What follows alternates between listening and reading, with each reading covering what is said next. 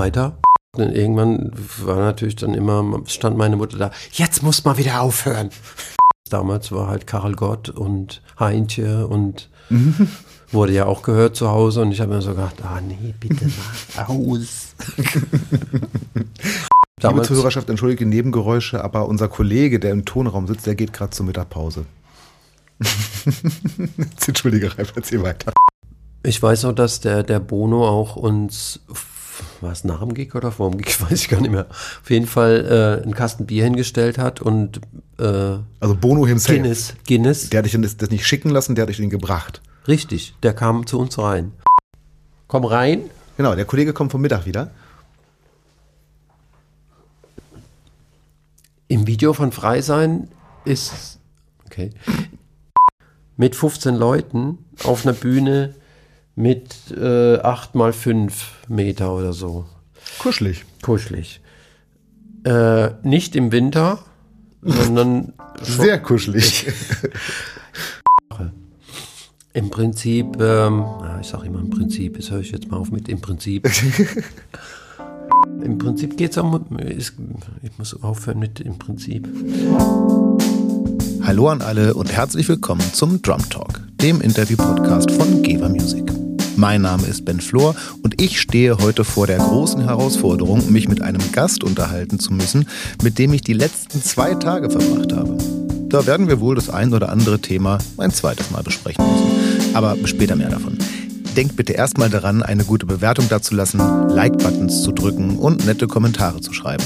Damit unterstützt ihr meine Arbeit und zaubert mir jedes Mal ein Lächeln ins Gesicht. Kritik oder Gästewünsche schickt mir bitte an podcast.gebermusic.com oder über unsere sozialen Netzwerke. Ich lese das wirklich. Alle Infos dazu findet ihr in den Shownotes. Ja, wie gesagt, das heutige Gespräch ist in vielerlei Hinsicht schon irgendwie anders als die anderen. Erstens habe ich das Gefühl, heute meine Sammlung jener Namen weiter zu komplettieren, die mich seit meiner Jugend im Schlagzeugspielen begleiten. Zweitens habe ich mit diesem Gespräch eine Bandbesetzung komplettiert, wenn auch eher zufällig. Denn mein Gast war unter anderem Mitglied von Arrowhead und Electric Outlet, gemeinsam mit dem Gitarristen Markus Demel und dem Bassisten Frank Itt, die ihr beide auch hier im Podcast erleben könnt. Und drittens habe ich eben noch nie mit einem Gesprächspartner zwei ganze Tage vor dem Interview verbracht. Wir haben nämlich zusammen Videos aufgenommen und natürlich auch schon ziemlich viel gequatscht. Na, mal gucken, was das mit dem Gespräch macht. Ich habe ihn als den eleganten Drummer, Zitat aus einem Schlagzeugmagazin, abgespeichert, aber so ist es eben irgendwie auch. Neben seinem virtuosen Spiel und seiner Vielseitigkeit zeichnet ihn, in meiner Wahrnehmung, ein ganz eigener Stil aus. Elegant eben. Den meisten ist er sicherlich als Drummer von Xavier Naidoo und den Söhnen Mannheims ein Begriff. Hand hoch, wenn du auch schon begeistert Geh davon aus mitgetrommelt hast.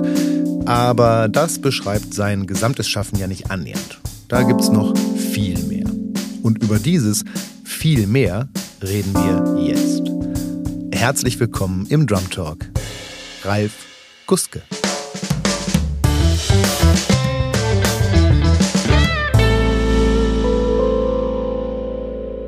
Hallo.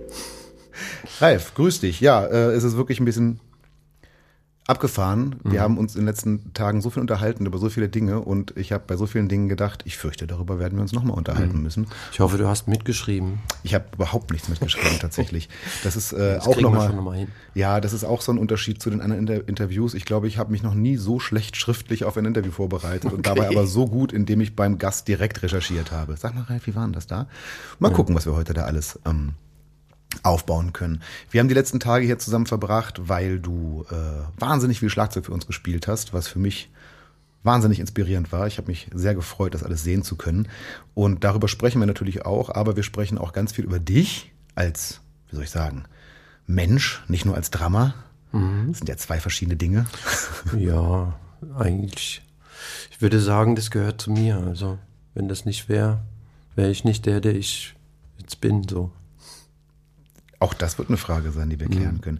Ich würde gerne zu Beginn erstmal ein kleines bisschen in deine Vita reinschauen, weil meiner Erfahrung nach ist es so, man erfährt über Menschen Dinge, zum Beispiel im Internet, gerne über Wikipedia. Die stimmen aber naja, manchmal, manchmal nicht. Wir gucken mal, was da stimmt und so können wir vielleicht den Zuhörenden so ein bisschen Einblick darin geben, mit wem ich hier eigentlich spreche. Wann immer ich irgendwas sage, was Quatsch ist, sag mal bitte, ist Quatsch. Ansonsten äh, gucken wir mal, wo wir da deeper diven. Fangen wir am Anfang an, nämlich mit deiner Geburt. Die war am 8. Mai 1964 in Heidelberg. So sieht's aus. Mein lieber Ralf, du wirst nächstes Jahr 60 Jahre alt. Ja, ich fühle mich zwar nicht so, aber Du siehst auch überhaupt nicht so aus, muss ich mal so ja. festhalten. Es gibt Tage, wo ich mich dann so fühle und dann äh, das wirst du auch noch erleben. Ja, ich, ja, ich fürchte. Aber äh, trotzdem, also man merkt weder deinem Spiel an, noch deinem Aussehen, noch deiner, ähm, deinem Gestus. Du hast äh, vermutlich deine Kindheit, darüber erfährt man ziemlich wenig, in Heidelberg verbracht. Ähm, Nee, Heidelberg, um genau zu sein. Nähe Heidelberg. Also kleines Dörfchen Ah, du bist ein Dorfkind. bin ich auf jeden Fall. Ich bin in Heidelberg geboren, bin aufgewachsen in Nussloch. Das sind so zehn Kilometer weg von Heidelberg. Ähm, soll ich ein bisschen erzählen? Unbedingt. Also bin da groß geworden und habe eigentlich erst mit zehn so Mu- Musik für mich entdeckt. Das ging so, dass mein Bruder hatte in seinem Zimmer so ein altes Tonbandgerät und ähm, da hatte der Musik aufgenommen. Die hat er selber aufgenommen. Genau. Also er hatte zwar auch einen Plattenspieler mit Platten und so, aber da waren das ist äh, das Tonbandgerät, das hat mich total fasziniert, weißt du, so mit den Bändern und da vorne dann, ich weiß nicht, war es ein Grundig oder so. Auf jeden Fall mit einem äh, Schalter Start, Stopp, Rewind und so. Ja. Und da waren dann Sachen drauf, wie zum Beispiel, äh, also sehr viele Soul-Sachen. Wilson Pickett, Aretha Franklin, ähm, dann aber auch zum Beispiel die Purple Burn oder Venus Shocking Blue, wenn der das noch was sagt. Natürlich. Wo hat er das hergehabt? Ja, das hat er irgendwie aufgenommen. Ich weiß auch nicht mehr genau. Also es war auf jeden Fall auf dem Tape. Und ähm, ich habe da so immer so durchgehört und habe so gedacht, äh, das ist irgendwie super Mucke. Kommt zwar nicht, also damals wusste ich nicht, wo kommt das her und so. Es war auf jeden Fall die R&B-Geschichte, die mich eigentlich zum Schlagzeugspiel gebracht hat. Ach. Ähm, und war das da schon so, hast du da schon, also auch im RB ist es ja, kann man das gut raushören, hast du da auch schon so einen äh, so einen Fokus auf, auf, die, auf die Rhythmika oder war es mehr so das insgesamte coole Riffs, coole Songs oder hast du auch schon gedacht, cooler Groove, cooler Schlagzeuger? Also das auf jeden Fall. Ich denk mal, wenn du sagst, ich bin, wie hast du es vorhin genannt? Ich wäre so ein Der Elegante. Äh, eleganter. Also ich habe so gemerkt, dass die Schlagzeuger, die ich da gehört habe, die haben eigentlich immer im Prinzip steady Beats gespielt und songorientiert. Also es war jetzt nicht so, dass, was, äh, dass es gleich losging mit irgendwelchen Filz, die ich damals äh, ja auch nicht wusste, was das bedeutet, sage ich jetzt mal. Und ähm, im Prinzip hat mich das so gepackt, wenn, wenn das so eingeloggt ist. Also wenn Basser, Gitarre, Schlagzeug so ein, so ein Groove erzeugt hat. Und das lässt mich bis heute nicht los. Aber wir müssen mal davon sprechen, dass du jetzt gerade von einer Zeit redest, da bist du, weiß ich nicht, zehn vielleicht. Genau. Und das ist ja schon jetzt eine Rezeption für ein Kind, die schon speziell ist, Ja. oder? Also so sehr, sehr differenziert ist. Ja, also m, ich muss ja dazu sagen, bei uns in der Gegend war, waren ja die äh, äh, sehr viel äh, amerikanische Truppen noch stationiert. Dadurch gab es auch einen Sender, der morgens immer im Radio lief, AFN. Und da lief natürlich auch diese Musik, ne? Und das hat mich dermaßen geprägt auch, weil ähm, diese Art von Leichtigkeit, sage ich jetzt mal, wieder moderiert wurde und dann irgendwelche Songs kamen, die ich alle nicht kannte. Die haben mich so dazu gebracht, einfach mit zu äh, äh, rumzudatteln auf dem Tisch, wie auch immer. Ich muss dazu sagen, meine Mutter hatte einen Friseursalon und da standen immer so leere Kanister rum von äh, Shampoo und so weiter. Und irgendwann hatte ich die halt mal in der Hand und habe so gedacht, pff, ja, klingt gut. Dann habe ich mir irgendwelche äh, Stöcke geholt aus dem Wald oder aus dem Garten und habe dann im Prinzip auf dem Boden saß ich dann, hatte so zwei Kanister und einen Topfdeckel. Das war eigentlich Du so das erste Ding. literally das Kochtopf-Set gebaut. Das Kochtopfset ging sogar noch weiter. Ich habe mir dann einen Stuhl umgedreht, dann hatte ich, dann hast du ja praktisch die vier äh, Füße, kommen Ja. dir so entgegen. Und habe dann, äh, damals gab's so riesen ähm, ähm, Waschpulver, äh, Diese, diese, Trommeln. diese, diese Papptonnen. Genau, Papptonnen. Die habe ich genommen, habe äh, links und rechts zwei Papptonnen hin, unten auch noch eine, also hatte ich schon im Prinzip drei Toms, ne? Und Snare war dann, musste ich dann immer gucken, dass es eher so ein kleines Ding ist, was halt so ein bisschen Sound macht. Gut, mit den Füßen war ich jetzt noch nicht so dabei, aber dann, ich hatte schon mal so, ich saß dann schon mal so an so einem Ding, ähm, Hammer. ja. So ging das los. Na, Das und dann hast du ja irgendwann auch wirklich angefangen zu spielen. Und da geht's schon mal zum Beispiel los.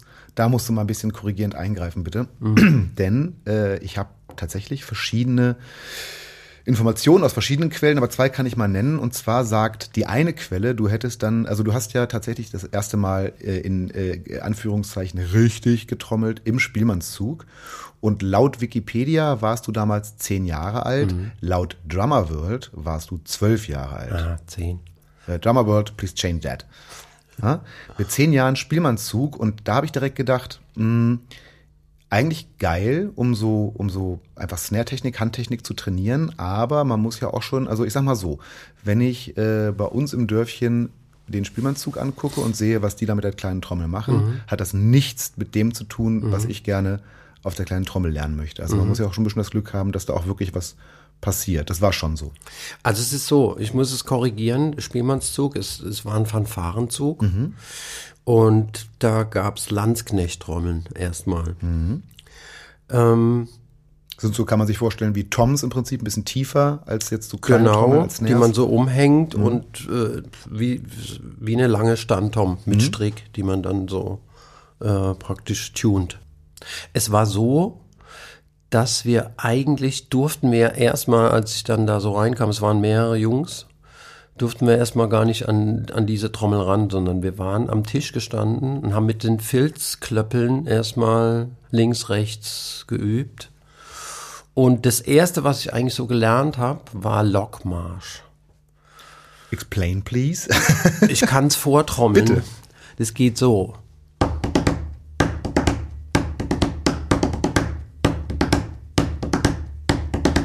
Weiter.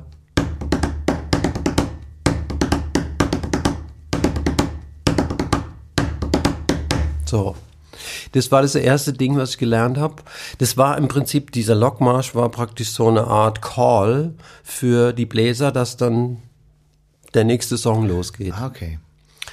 Ähm, interessant äh, zu wissen ist, dass der Instructor, der uns praktisch so ein bisschen da eingeführt hat, der hieß Robert Prügel. Ehrlich? Super Typ. War auch jetzt keiner, der geprügelt hat, aber im Prinzip hat der mir so beigebracht, äh, wo ist denn hier links, rechts, was mache ich und so. So, so ging das los. Also dieser Fanfarenzug, das äh, war so, dass erstmal nur Fanfaren und diese Landsknecht-Trommeln in dem, äh, in dem Zug war. Die haben dann aufgestockt irgendwann mit Helikon und Susaphon und was auch immer. Im Zuge dessen kam natürlich dann auch eine nicht ganz kleine Marschtrommel, sondern das war eher so, soll ich sagen, eine 14 mal 12 oder so. Und natürlich mit Snare unten. Also ich habe eine Zeit lang wirklich nur Landsknecht-Trommel gespielt, sind dann auch so um die Häuser gezogen, wenn zum Beispiel Fastnacht war und irgendwelche Prunksitzungen da Das gespielt waren dann quasi die Gigs. sozusagen. Ähm, und dann ging's los mit den Snare-Trommeln. Und dann ähm, ging's auch los mit äh, Noten. Also, weil wir haben natürlich dann auch Sachen gespielt. Kaiser Marsch, Kaiser Friedrich, oh, ich weiß nicht mehr, was das alles war. Und da muss man sich natürlich dann äh, äh, so auch visuell damit befassen. Und vor allen Dingen auch äh, mit der ähm, mit der Roll-Technik, sage Mhm. ich jetzt mal. Die ja mittlerweile in deinem Spiel ein nicht ganz unmaßgeblicher Mhm. Bestandteil ist. Ja, ist richtig. Also davon bin ich eigentlich nie weggekommen. Es war so, dass ich auch echte Probleme hatte, ähm, äh, Traditional Grip zu spielen. Das wollte ich gerade fragen, weil ich meine, du hast im Fanfarenzug gelernt, aber du spielst Conventional Ja. Grip, du spielst kein Traditional, äh, was ja häufig passiert, wenn man klassisch Snare, ler Snare lernt, Ja. dass man dann äh, auch Traditional bleibt, aber das war nicht so deins. Nee, weil es ging los, wie gesagt, mit diesem Tischklopfen, äh, Tisch, Tischprügeln und das war Ah, äh, da haben sie nicht Traditional gespielt, nee. da haben sie, okay. Und dann, äh, wenn dann die Snare praktisch, du hast ja so einen Gurt und du hast die ja dann so an dir hängen und dann hängt die ja links von dir und dann ist natürlich ein bisschen blöd äh, mit den Händen. Da ist natürlich Traditional Grip äh, äh, komfortabler. Ich habe das dann gemacht, aber ich habe gemerkt, links geht, geht nicht so viel, wie das halt so ist, mit Rechtshänder, Linkshänder. Ähm, hab's trotzdem gemacht. Allerdings war es so, dass ich, ähm, der hat uns gezeigt, dass man nur einen Finger über den Stock nimmt. Das ist so eine Sache, die ich in diesen besagten Spielmannszügen auch ganz oft sehe und immer Ja. denke, ah, Leute, Ja. Und das, wie gesagt, ich kam damit nicht zurecht. Ich habe erst später erfahren, nachdem ich schon länger dann Schlagzeug gespielt habe, dass es eigentlich falsch war, aber egal. Ich meine, ich hab's, ähm, sagen wir mal, so, ich habe einfach Bock gehabt und habe einfach so gespielt, wie es, wie es passt. So. Aber das mit dem Bock haben finde ich auch schon faszinierend, weil du hast ja eine ganz, wirklich eine ganze Weile in dem äh, Fanfarenzug gespielt und jetzt warst du, das, das hast du selber erzählt, das ist eine für mich ganz neue Info auch, dass du eben schon vorher von diesen äh, Soul-Geschichten und so irgendwie ein bisschen gebannt warst und dir selber ein Schlagzeug, Fantasieschlagzeug gebaut hast. Also man kann schon sagen, du wolltest eigentlich Schlagzeug spielen. Jetzt habe ich schon häufiger mal auch Kinder kennengelernt, die unbedingt Schlagzeug spielen wollen und dann gibt's eben auch gerne mal, na dann lernt kriegt der Junge erstmal ein Cajon oder so, keine Ahnung. Gab es damals noch nicht. Gab es damals natürlich noch nicht, aber was ich oft, oft erlebe, ist, dass dann die Kinder sagen, ey, was soll ich mit dem Cajon? Ich will Schlagzeug spielen. Richtig, ja. Und du wolltest zumindest in der Tiefe deines Herzens offensichtlich auch Schlagzeug spielen und hast jetzt die ganze Zeit diese eine Trommel, was ja schon was ganz anderes ist. Aber trotzdem konntest du dafür brennen. Auf jeden Fall. Also das kam ja eins zum anderen. Es, es war so, Landsknecht-Trommel, Marschtrommel. Dann ging's weiter. Ähm, ich habe natürlich immer Musik gehört und so, habe so gedacht, ah, wie machen die das und so, mit dem Fuß und so. ähm, ging weiter, dass die, ich war natürlich irgendwie so, alle guckten so auf mich, ich habe Gas gegeben, oh, der wird ja richtig gut und so. Dann haben sie sich überlegt, dann kam ein neuer Dirigent und der hat gesagt, wieso, lass uns doch mal neue Songs, also lass uns neue Sachen spielen. Und da waren dann auf einmal ein Rock'n'Roll-Medley mit drin. So. Ähm, damals war es so, ich hatte damals kein Schlagzeug. Das kam eigentlich erst mit 15, 16. Da musste ich mein, oder mein Bruder musste im Prinzip meine Mutter überreden, dass, dass ich da so, so ein Set krieg. Das Set sah aus, ähm, altes Sonor-Kit, weiß ich, äh, so Gold Sparkle, 12er Tom, 22er Bassdrum, ganz äh, Flat Snare, äh, oder wie sagt man da, äh, Pancake. Mhm, Pancake? Mhm. Klingt aber geil, Ja. ehrlich gesagt. Ich hab's leider auch nicht mehr. Ähm, Standum war leider nicht mehr dabei. Oh. Dann hatte ich aber immer die Landsknecht-Trommel genommen, habe praktisch irgendwas drunter gestellt, damit es so ein bisschen schräg ist, damit es auch klingt. Ähm, und äh, es war eigentlich mein erstes Set, zwei Beckenständer halt so. Ähm, hab dann natürlich angefangen, da drauf rumzutrommeln. Muss dazu sagen, das war in meinem, unten im Keller, in meinem, ähm, unten im Keller im Haus. Und äh, oben drüber war der Friseursalon. So. Ich habe natürlich bedingt nur spielen dürfen, hab's dann trotzdem gemacht und irgendwann war natürlich dann immer, stand meine Mutter da, jetzt muss mal wieder aufhören. Gut. Im Zuge dessen habe ich, äh, hat mein Bruder sich überlegt, ja, der braucht jetzt mal einen Schlagzeuglehrer. Dann kam es zum Schlagzeuglehrer. Ja, das ist zum Beispiel auch so ein Thema, was in deiner Vita immer wieder gerne so ein bisschen schnell übergangen wird. Mhm. Also Punkt eins, ich habe schon jetzt mitbekommen, du, du warst so um die 16, als es dann zum Schlagzeuglehrer ging. Genau. Dear Drummer World, changed that. Bei Drummer World steht, du warst 13. Mhm. Naja. Ähm, du hattest ein paar Lehrer, so private Lehrer wahrscheinlich oder genau. Musikschule oder so, äh, zu, äh, trotzdem du dich selber eigentlich als Autodidakten bezeichnest, aber du hattest schon erstmal Schlagzeugunterricht. Was waren das für Leute? Das waren die Schlagzeuglehrer vor Ort? Ähm. Genau, es waren, äh, im Prinzip gab es Bands hier in Nussloch, da war, war einer, der hat mir eigentlich im Prinzip so ein bisschen beigebracht, einfache Beats zu spielen. Hm. Und ich hatte dann mit 16 auch direkt äh, eine Band am Start, die hieß Sintflut. Interessanter Name, mhm. deutsche Texte. Basser, Gitarrist, Keyboarder. Eigene Songs. Eigene Songs, genau. Der Schlagzeuger, der vorher gespielt hatte, war blind und ist dann, die haben dem immer geholfen, das Schlagzeug aufzubauen und er hat auch super gespielt. Der ist aber dann weggezogen. Und im Zuge dessen wie gesagt, die, die haben mich irgendwie äh, bei einem anderen Gig mit irgendwelchen Freunden äh, gesehen und haben gesagt, ob ich nicht Bock hätte, da auch zu spielen. Hab dann da angefangen zu spielen. Der Ernie, der Keyboarder, hatte noch eine Bluesband. Ähm, und in der Bluesband hat ein Schlagzeuger gespielt, der hieß Klaus Boch der Klaus war eigentlich derjenige, der mir so den Weg bereitet hat. So hat man so ein bisschen die Türen aufgemacht, so wie man was spielt. Das ist doch mal ein wichtiger Name. Liebe ja. Welt, jetzt endlich erfahren wir es. Man kann es wirklich nirgendwo lesen. Man liest immer mal so ganz kurz, dann hatte ich Schlagzeugunterricht. Aber Klaus Boch, mhm. vielen Dank. Du hast uns Ralf Guske beschert am Ende Richtig. des Tages. Zumindest initiativ zum Teil. Genau. Ging los mit Stick Control natürlich. George Lawrence Stone. Genau. Ähm, wie gesagt, ich hatte ja dann schon ein bisschen äh, Ahnung von wie man die Hände benutzt und so. War aber trotzdem gut, weil das nochmal ein bisschen zurückging, so nach dem Motto, ah, okay, wie schnell kann ich was spielen zum Beispiel?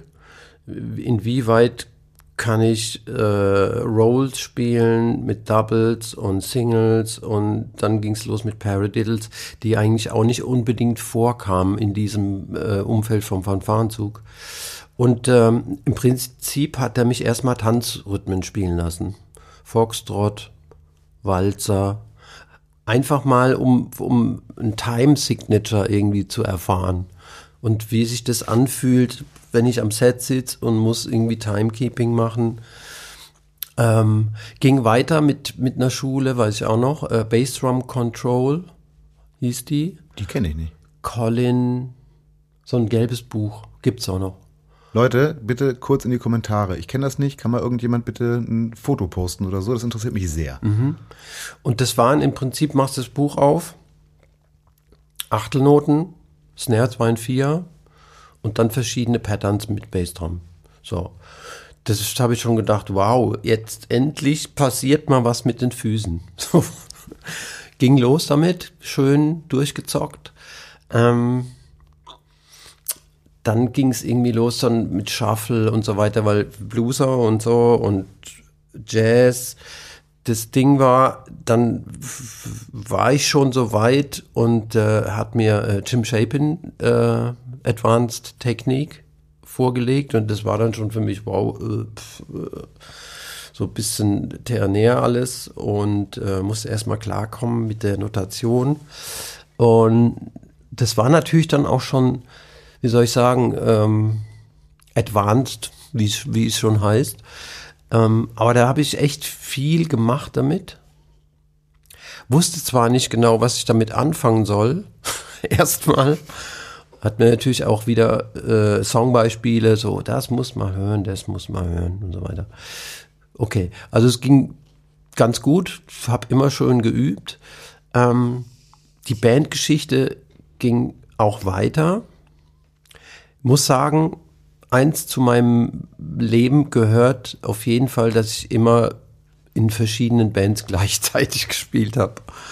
Ja, und zwar Nach wie vor. Also es ist ja, Ja. das hat ja nie aufgehört so, ne? Ja, weil ich bin, wie soll ich sagen, ich bin Musik interessiert. Es gibt wenige Sachen, wo ich sage, nee, das muss ich jetzt nicht äh, hören oder wär sowas? spielen.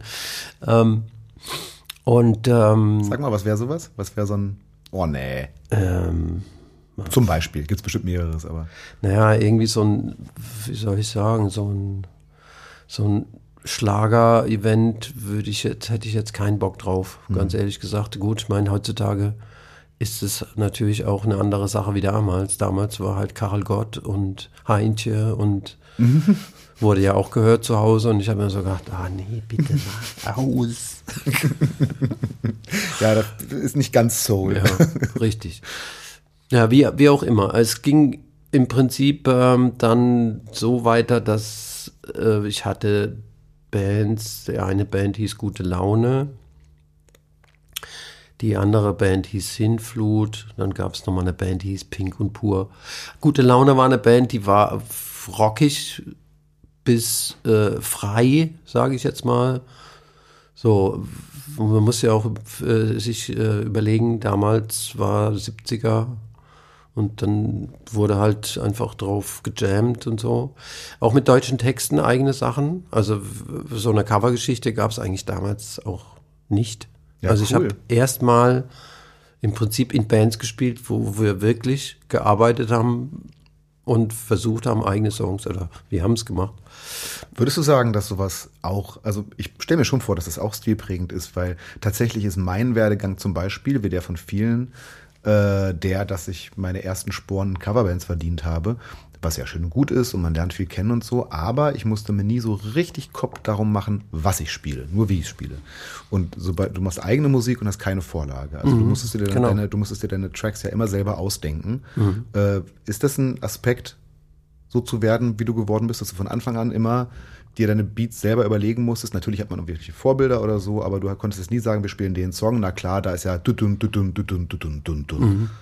Naja, man muss, bei mir war es dann immer so, ich musste dann irgendwie was, ich hörte Musik, habe mir das so ein bisschen eingeprägt, habe versucht, das irgendwie nachzuspielen oder sagen wir mal, habe natürlich auch schon äh, Walkman aufgesetzt und dazu gespielt. Und wenn wir dann äh, im Proberaum waren, dann im Prinzip geht es ja dann darum, sich äh, was zu merken im Gehirn und das dann zu adaptieren und zu sagen, okay, ja, das ist ja so ähnlich wie die Nummer, da könnte ich dann im Prinzip den Beat spielen und den Fill spielen. Und das ist genau der Punkt, was es, glaube ich, auch ausmacht, kreativ am Set zu, zu werden. Weil du, du, du lebst ja im Prinzip von den Eindrücken, die auf dich einprasseln. Damals gab es kein Internet, damals äh, war irgendwie klar, man musste sich selber irgendwie drum kümmern. Äh, ich brauche Input, also Platten hören äh, und ja, im Prinzip äh, sich auch vorstellen, wie hat er das denn gespielt? Man, visuell war ja nichts. Also gut, man hat sich dann irgendwann Konzert angeguckt und das war natürlich ein Aha, du denkst irgendwie, ach, so spielt der das.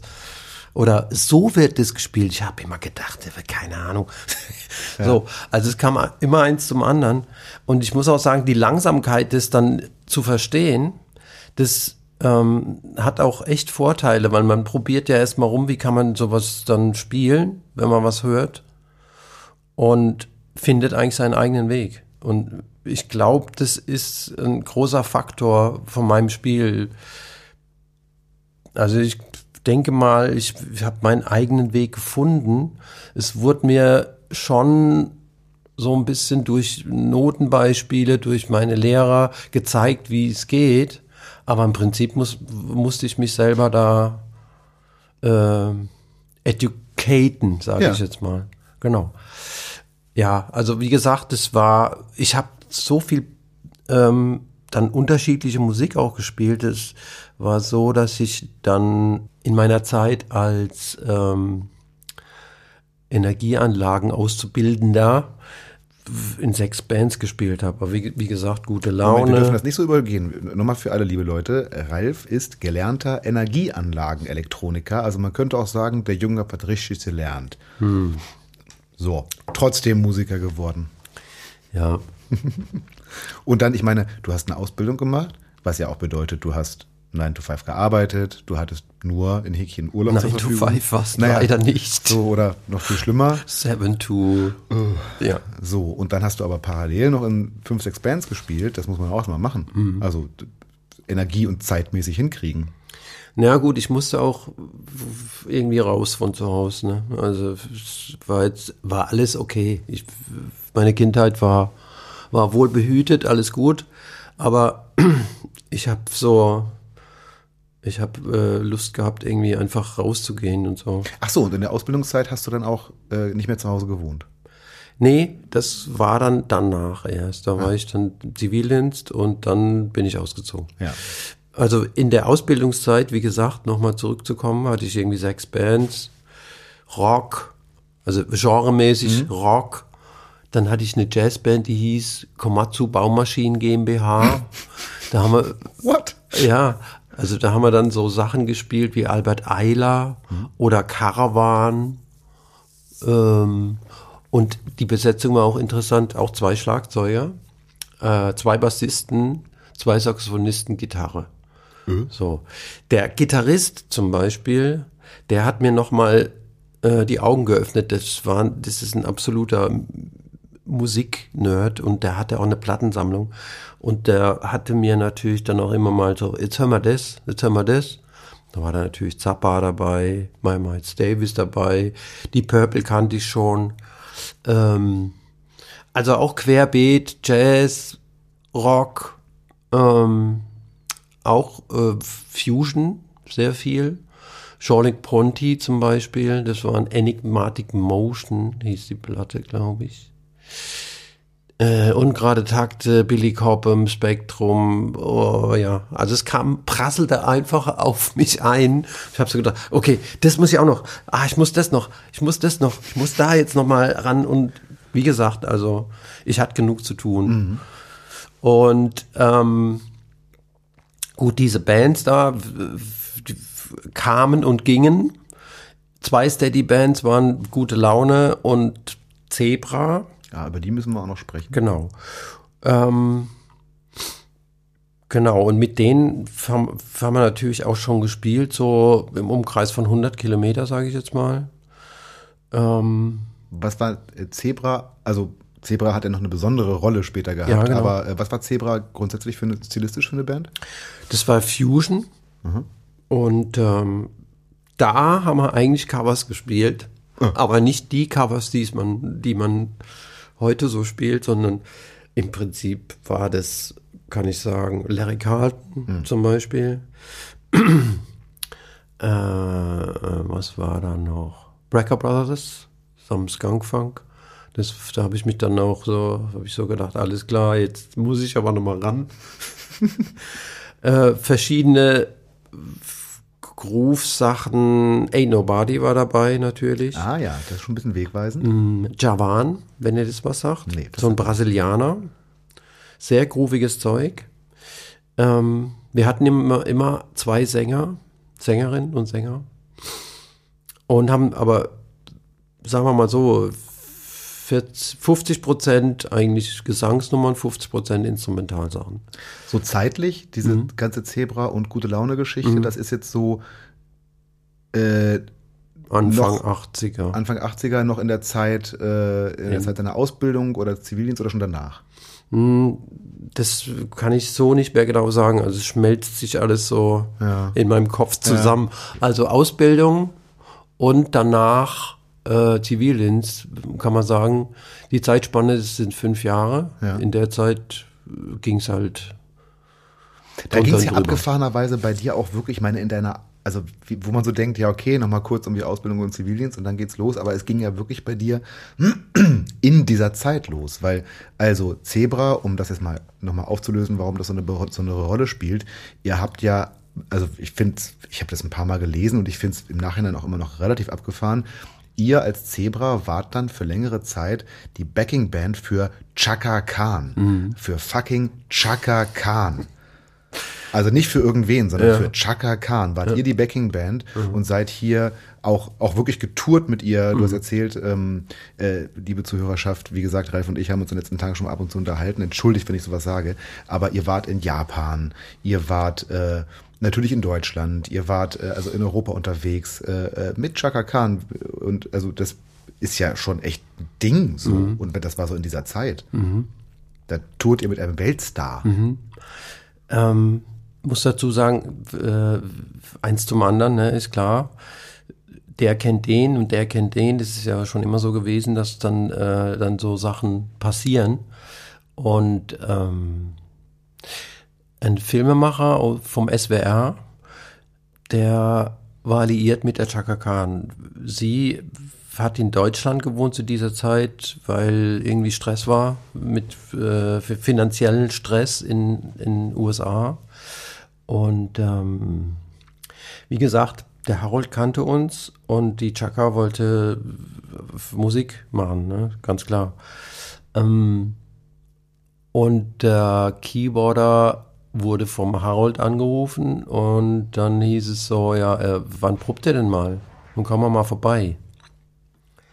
So war es dann. Wir haben damals Liebe Zuhörerschaft, entschuldige Nebengeräusche, aber unser Kollege, der im Tonraum sitzt, der geht gerade zur Mittagpause. entschuldige, Ralf, erzähl weiter.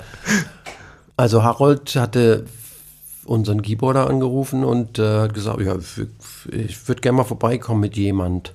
Mit jemand? mhm. Im Nachhinein hat er das Rätsel natürlich aufgelöst und wir waren total erstmal erstaunt und total aufgeregt. Jetzt kommt da äh, die Chaka Khan, wie, wie passiert das?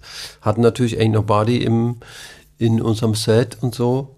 Also, wir haben damals in Handschusheim geprobt, äh, bei Heidelberg. Äh, wir haben uns natürlich schon mal vorher eingespielt, dann kamen die rein und äh, kleiner Raum eigentlich. Klang aber ganz gut. Wir haben erstmal ein bisschen so gespielt und sie da irgendwie stand da so mit, mit Harold. Und irgendwann hat sie dann das Mikro in die Hand genommen und dann Ain't Nobody gejammt und so. Ähm, ja, so ging es eigentlich los. Ähm, wir haben erstmal im Prinzip auch, was weiß ich, zwei, drei Gigs gespielt, zum Beispiel unter anderem im Jazzclub Carve in Heidelberg so ein Gewölbekeller. Da hat übrigens auch schon Miles Davis gespielt. Mhm. Also das war auch so unser, unser Laden. Wir haben das Daddy, glaube ich, alle zwei Monate mal gespielt. Und wie gesagt, ähm, der nächste Gig dann irgendwann war es dann so, war die Chaka mit dabei. Und eins zum anderen. Also ich meine, dann, dann gab es irgendwie, sie hatte ein Management und dann gab es ähm, diverse Festivals oder Gigs. Ja, genau weiß ich das jetzt auch nicht mehr in Deutschland. Dann hatten wir natürlich das Angebot, ohne Filter zu machen. Das kann man noch sehen. Genau, ein damaliges Format, Musikformat, wo Bands halt live spielen und ja, Videoformat, sage ich jetzt mal. Ja. ja, genau, das kann man noch schön auf YouTube. Äh, Leute, googelt mal Chaka Khan Zebra und dann findet man ganz schnell von Bayern Alpha, glaube ich, aufgezeichnet diese ohne Filter-Sendung, wo man äh, Ralf in sehr jungen Jahren mhm. trommeln sehen kann mit Chaka Khan und seiner Band. Das ist sehr cool, das ist mhm. gute Qualität. Ja. Also kann man sich super anhören. Guckt euch das mal an, das macht wirklich Spaß. Ja. Ich weiß noch, der Gig, das war irgendwie sehr aufreibend. Also es hat natürlich alles gepasst. Man muss sich vorstellen, es gab ja da, erstmal gab es kein In-Ear. Also von daher eingespielte Band waren wir ja. Das hat blind funktioniert zum Glück.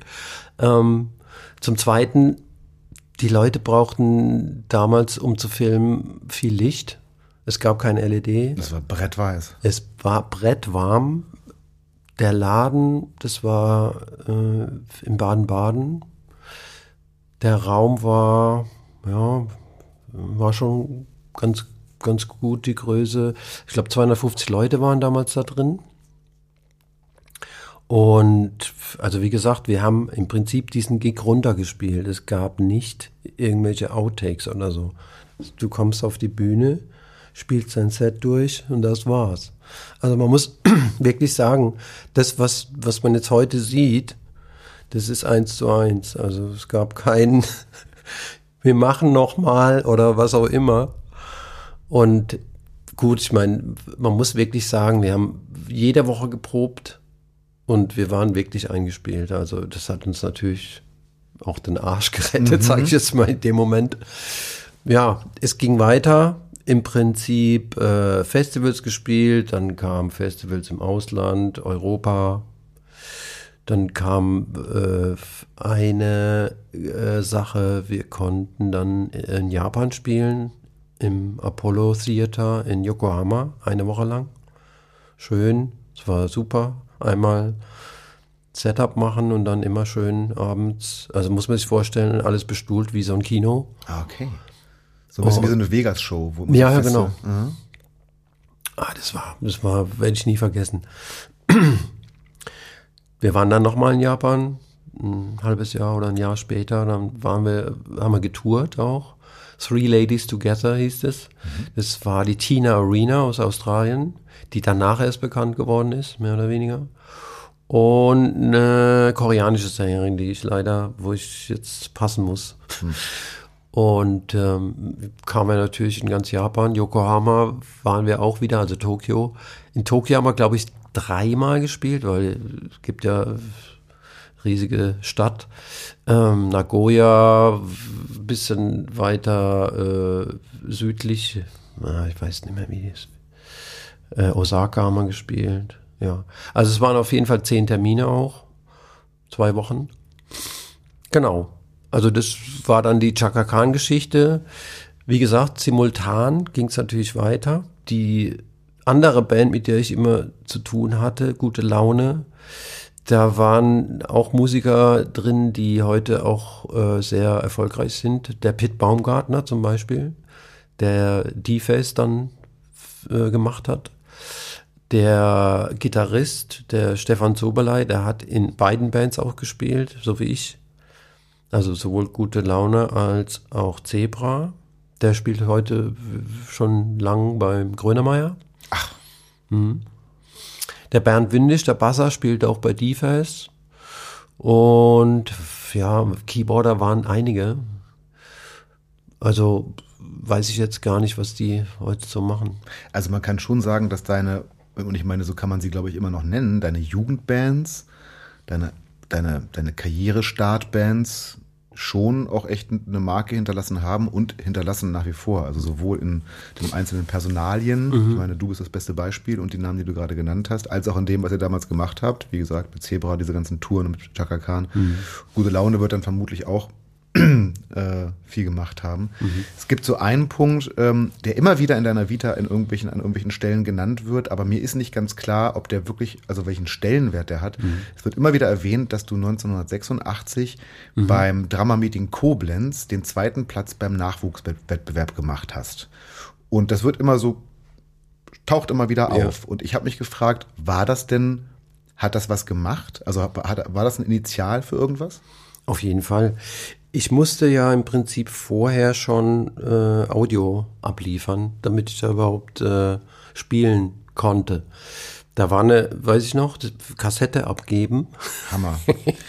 Liebe Kinder, eine Kassette, das erkläre ich euch wann anders. Okay. Also im Prinzip Tonband aufnehmen. Ähm, das war ein Stück, äh, habe ich von Jim Chapin praktisch eins genommen, habe das gespielt. Hm, was war noch? Ich weiß gar nicht, ob 50 Ways schon dabei war.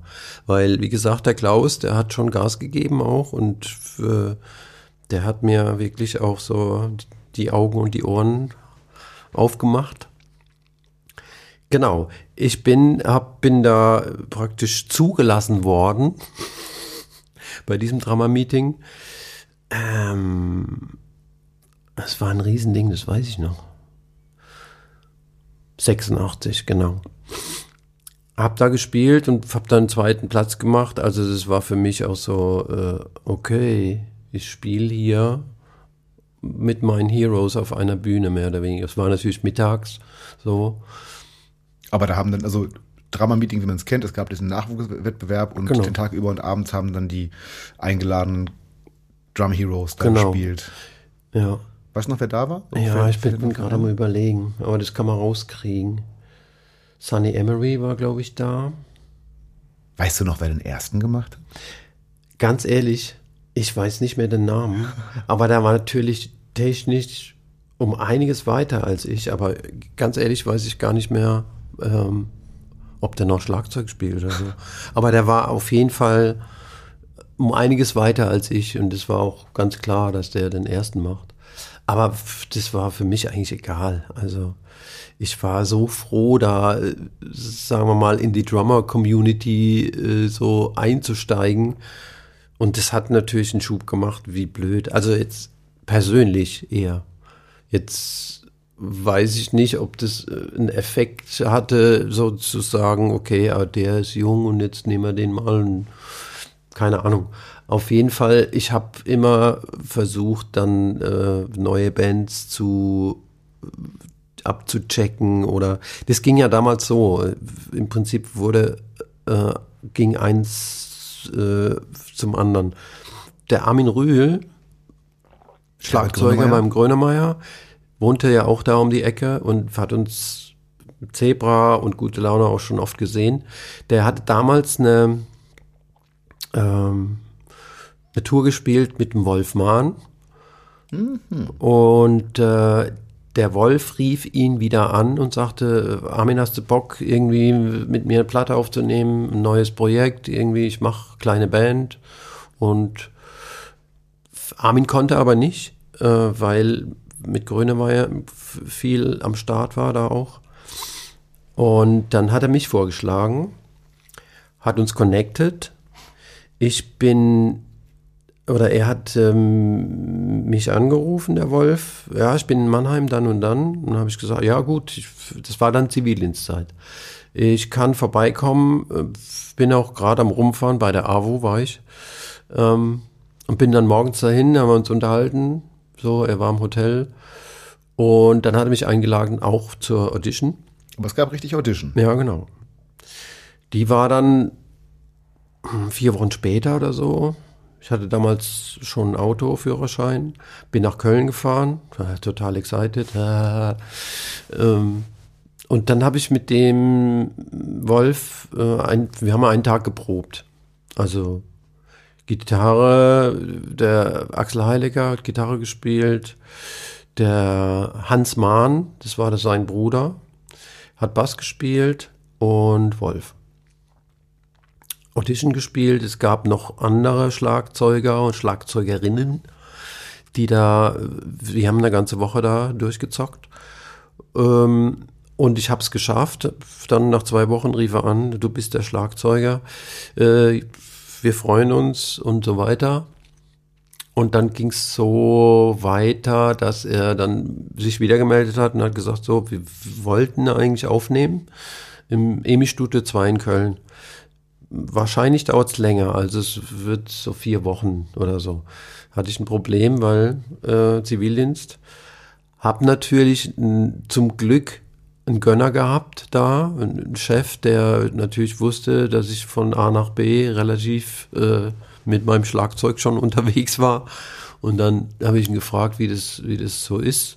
Sagte, ja, das musst du unbedingt machen dann musste halt einfach den Monat nacharbeiten. Also es war damals Zivildienstzeit 18 Monate. Ja, ich war mittendrin, sagen wir mal so.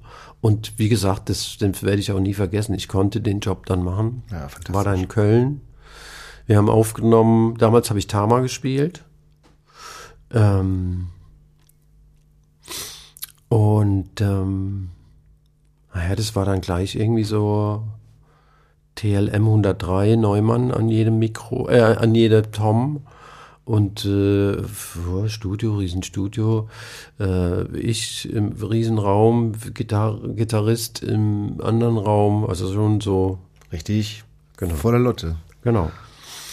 Und das war im Prinzip, war das äh, so wie soll ich sagen, wie soll man es nennen? Die Platte heißt übrigens Third Language. Das hätte ich noch gefragt. Genau. So, Leute. Und jetzt kennt ihr Ralfs erste richtige Profi-Platte. Kann man das so sagen? Kann man sagen, ja. Genau. Vorher war auch schon so ein bisschen Aufnahmen mit gute Laune, gab es aber keine Platte. Die hatten noch so ein Side-Projekt, Firlefanz hieß es. Kindermusik, da habe ich dann drauf gespielt. Es gab Ikea Kinderkassetten der Job hat der Sänger an Land gezogen und wir haben praktisch im Wohnzimmer bei ihm aufgenommen. Also wir reden jetzt wirklich von Ikea, dieses Ikea. Haus. Ikea. Die haben Kinderkassetten gemacht. Genau. Die ihr, ach, guck mal. Die habe ich leider auch nicht mehr. Die gibt's bestimmt noch. Okay. Das waren so die ersten Recordings so für mich. Und dann natürlich Wolf. So. Jetzt ging's dann los. Äh, Tour, also dann äh, Fertigstellung der Platte, äh, Fotoshoot mit Jim Rakete. Ähm, Köln, ich war dann immer mal eine Zeit lang in Köln, mal zum Proben oder so. Zivildienstzeit ging zu Ende. Ähm, habe dann trotzdem noch mal drei Monate gearbeitet auf meinem Job und dann ähm, habe ich aber gemerkt, äh, das kann ich irgendwie zeitlich auch nicht hinkriegen. Hab dann ähm, beim Wolf gespielt. Es gab Tourneen, immer punktuell. Dann war in der Zwischenzeit auch mit Zebra immer was zu tun. Wir, wir haben gespielt, dann ging das langsam vorbei, sagen wir mal so. Hatte dann äh, Jobs in Köln durchs Management vom Wolf, studiomäßig.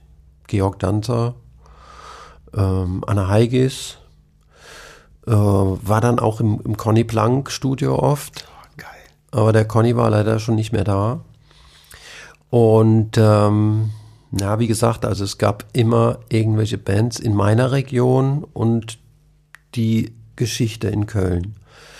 Ähm, genau. Wolf hat Sachen produziert, zum unter anderem Anna Heigis hat er mich auch reingeholt und Purple Schulz gab es eine Sache. Also ich habe nie bei, bei den Platten gespielt, sondern eher bei den Side-Projekten. Auch mal was aufgenommen. Ähm, genau. Ähm, wie ging es weiter? Moment.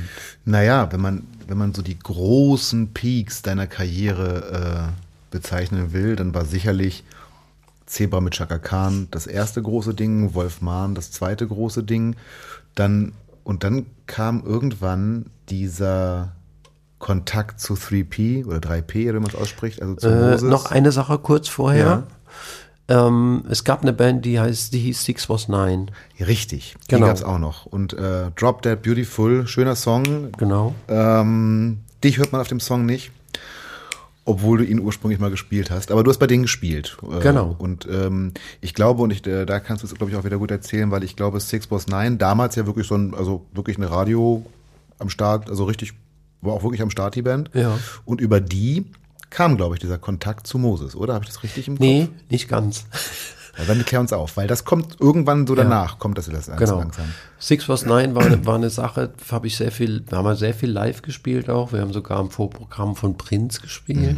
Super krass. Ja, das super kannst du mal ganz kurz die Klammer aufmachen, weil darüber haben wir uns schon unterhalten. Mhm. Das dürfen wir unseren ZuhörerInnen nicht vorenthalten, vor welchen Leuten du schon Vorprogramm gemacht hast. Also Prince war eine Nummer, Ja. Ähm, Michael Jackson Michael Jackson, mit äh, einer anderen Band, die wir gleich äh, drüber erzählen werden. Ähm, Celine Dion, U2, also man könnte eigentlich sagen, vor allen großen, wirklich großen 90er, so 80er, 90er, 2000er äh, Weltstars Mhm. hast du schon gespielt. Also ich finde Prince, Michael Jackson, Celine Dion und U2 eine relativ gute Sammlung. ja. Wenn es natürlich auch total stressig war. und so. No. Auf wobei, du hast mal erzählt, ähm, die Klammer wird gerade ein bisschen größer, wir kommen gleich zurück zu dem Werdegang, aber du hast ja mal erzählt, dass das bei Prince und Michael Jackson wirklich ziemlich stressig war, weil das irgendwie super abgeschirmt war und dass das bei U2 zum Beispiel ganz cool war, oder? Auf jeden Fall. Ähm, ich weiß auch, dass der, der Bono auch uns, war es nach dem Gig oder vor dem Gig, weiß ich gar nicht mehr, auf jeden Fall äh, einen Kasten Bier hingestellt hat und äh, Also Bono himself. Guinness, Guinness, Der hat dich dann das, das nicht schicken lassen, der hat dich den gebracht. richtig, der kam zu uns rein.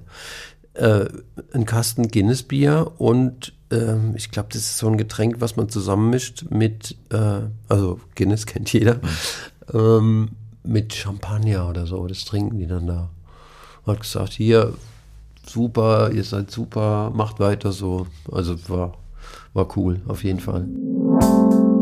Black Velvet, so heißt das Getränk, wenn ich das richtig nachgeschlagen habe. Also eigentlich ein Stout mit Schaumwein. Da passt Guinness mit Champagner ganz gut. Thanks, Bono. Aber diese Folge wird natürlich von keiner Getränkemarke unterstützt, sondern von einer Drumbrand und zwar von einer der ältesten noch existierenden der Welt, von Gretsch Drums. Seit 140 Jahren bauen die Jungs und Mädels ihre edlen Instrumente und wenn man sich zum Beispiel die USA-Serien anschaut, dann sogar von Hand.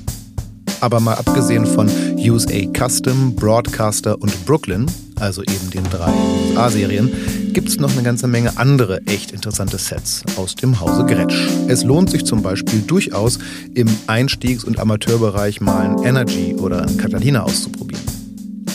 Wer aber ein wirklich gutes Schlagzeug im Bereich normalsterblicher Kontostände sucht, der sollte unbedingt mal die Renown-Serie auschecken.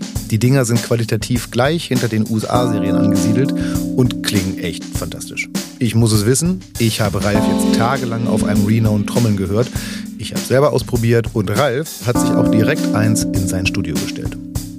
Wenn euch der Weg in den Musikalienladen jetzt noch zu weit ist, dann schaut euch mal auf unserem YouTube- und Insta-Kanal. Da werden in den nächsten Tagen und Wochen nämlich mehrere Videos von Ralf erscheinen und da spielt er Renown. Ich bin sehr gespannt auf eure Meinung. Ab in die Kommentare damit. So, und jetzt zurück zu den Stories über große Weltstars. Michael Jackson kam jetzt nicht bei euch vorbei, hatte ich ein Bier vorbeigebracht. Nee, hätten wir gern gesehen, ja. aber, oder wir wären gern mal zu ihm hin, aber das ging leider nicht, völlig abgeschottet. Ja. ja. Ja, okay, lass uns diese Klammer schließen, denn wir sind eigentlich noch dabei, äh, dass du bei Six, bei Six Was Nine genau. spielst genau. und auch viel tourst. Genau, wir haben sehr viel gemacht auch. Es gab auch äh, bei Bayern 3 gab es auch so eine Art ohne Filter. Das müsste ich auch mal rauskramen, ob es das noch irgendwo gibt. Live-Gig auch aufgenommen. Genau. Ähm, war auf jeden Fall so, Aufnahmen, ich, irgendwie hat sich der äh, Produzent nicht so wohl gefühlt mit mir, dann wurde ich praktisch ersetzt und es war für mich dann auch so ein Ding, okay, hey, ich muss irgendwie, es geht einfach weiter, ist ja nicht schlimm. Ähm, genau, Six was Nine. Six was Nine war passé. Wolf auch immer wieder gespielt. Ich hatte damals auch sehr viel Kontakt mit dem Hans, mit dem Bassisten. Und der hat auch schon länger bei äh, Jana gespielt.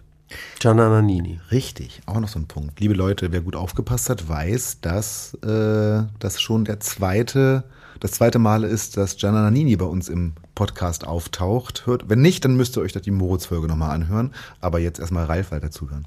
Genau. Ähm, äh, da, wie es halt immer so ist, äh, neue Band, äh, Checkung. Und Hans sagte, sag mal, hast du eigentlich Bock bei Gianna zu spielen? hättest du Bock bei Jana zu spielen? Ja, ich gesagt, ja klar. Und war dann so auch, dass, wie gesagt, Audition, aber diesmal auf eine andere Art und Weise im Conny Planck Studio oben. Hans, ich und die Jana. Hm? Ja. Naja, die wollte einfach äh, vor allen Dingen checken, wie ich menschlich drauf bin und äh, haben halt ein paar Songs äh, angespielt hat gut funktioniert, super easy und wir haben es gut verstanden und dann war ich äh, sozusagen Trommler von Gianna Nini. Und das war ja auch in, in einer heißen Zeit von Gianna Nini. Ne? Wir haben auch darüber äh, gesprochen, das, das war ja kurz nachdem, also ich kann mich erinnern, dass ich die irgendwann so in den 90ern entdeckt habe. Äh, so äh, Radio Bacano war gerade so äh, so ein Ding, was irgendwie so ein Hit war äh, und äh, ich, ganz kurz danach, also das hast du noch nicht gespielt, also mhm. nicht eingespielt, aber kurz danach war dann deine Zeit und das war eine Zeit, da war die also auch in Deutschland sehr unterwegs. Ja, also ich habe noch die Radio Bacano Tour gespielt sozusagen in, in Italien und Deutschland auch. Ähm, was mir auch wirklich sehr viel Spaß gemacht hat, weil da waren dann ähm, Tracks dabei, die auch so mir auch sehr lag, weil Giovanotti mit, mit dabei war. Italienischer Rapper hat man jetzt nicht mehr so auf dem Schirm, aber damals habe ich ihn über Gianna Nannini entdeckt und äh, gutes Zeug gemacht, also ja. kann man sich gut anhören. Genau, und die Platte damals äh, hat auch zur Hälfte Simon Phillips getrommelt. Von daher war die Latte dann auch so, habe ich gedacht, okay, ja, das muss ich genauso abzocken live. War natürlich auch wieder so ein Ansporn für mich. Ja, genau. Ähm, also Tournee gespielt, dann ging es ins Studio, dann haben wir die Platte Dispetto aufgenommen. Zum Teil in Deutschland, zum Teil in Bologna auch. Also zum Teil in Deutschland im Corny Blanc Studio bei Köln und in Bologna. Und äh, schöne Platte aufgenommen. Meravigliosa Creatura ist gechartet auch. So hieß der Song so ein bisschen bello imposibile in neu, mhm. sage ich jetzt mal. Ähm, ja, genau. Gespielt, Festivals gespielt. Ähm, Wolf war zu der Zeit so, ja, wie gesagt, ich hatte da natürlich auch zu tun mit der Jana und dann gab es Terminüberschneidung und ähm, wir haben uns dann sozusagen so nach Motto, hey, jetzt spielt's ja bei Jana und so. Hast keine Zeit mehr und so. Halt, wurde dann halt so, okay, ich wünsche dir alles Gute. Dann ging's halt weiter bei mir. Hab dann, wie gesagt, auch wieder Studiosachen gespielt, unterschiedliches Zeugs. Ähm, und hatte damals eine Jam-Band mit dem Ali Neander, Gitarrist aus dem Rottgau, der übrigens auch schon immer bei Rottgau Monotones spielt, und dem Willi Wagner, Basser. Und wir hatten ein Trio, haben einfach äh, im Prinzip uns einmal die Woche getroffen, Songs geschrieben, auch wieder eigenes Zeug äh, mit einem Sänger. Und äh, Ali ist ein Kumpel, spielt auch immer noch bei, bei Glasshouse und bei Moses Pelham. Entschuldige, wenn ich kurz reinbreche. Ich habe die ganze Zeit das Gefühl, bei den Rottgau Monotons, da hatte ich doch schon mal Kontakt zu. In einer, mit einem anderen Gast. Hat dann, hat dann nicht auch Moritz mal irgendwann irgendwas? Im Prinzip hat der Moritz äh, Soloplatten mit dem Ali aufgenommen, ah, okay. aber das kommt alles später. Ja, okay. Aber nee, mir war einfach nur so Rottgau Monotons, die hatte ich doch schon mal hier im Podcast. Ja. Okay, entschuldige bitte. Genau. Ähm, Genau, wir haben gejammt im Proberaum und dann sagte der Ali irgendwann, ähm, der Moses hätte gern, dass wir mal einen live eingespielten Remix von, von äh, Sabrina Settlur machen. Und zwar Du liebst mich nicht, was gerade so. War richtig oben in den Charts. Genau, ja. ging los. Haben wir gemacht. Ähm, und es gab es dann auf der Single zu hören. Damals gab es noch CDs. und ähm, dann sagte der Moses, ja, sag mal, äh, wie ist denn das eigentlich? Wollt ihr nicht Backingband machen, falls irgendwelche Live-Gigs passieren? Äh, klar, und so weiter. Nö, keine Lust. genau, dann kam der Mace noch dazu, Matthias Leber, Keyboarder. Ähm, und Backing-Sänger. Da war die Linda Carrier. Ja, drin. und noch so jemand, dem ah, irgendwo hat man den Namen schon mal, weiß, ah, fällt mir jetzt nicht ein. Ja, ich kann ja sagen, ja, Xavier Naidu. Ach, der war's, richtig. Genau. Und ähm, genau. Und dann im Prinzip geprobt. Ich weiß noch, wir haben damals Sound of Frankfurt gemacht. Das war ein Riesenfestival in der Stadt drin. Also Unmenge von Leuten, ich weiß nicht wie viel. Und das war natürlich auch so richtig Hip-Hop-Zeit und so und ein bisschen Randale und so weiter. Ich weiß auch, dass der Gig, der, der stand kurz auf der Kippe, weil alle Leute haben gedrängt nach vorne. Und war im Prinzip war nicht gestaffelt, waren keine Barrieren dazwischen.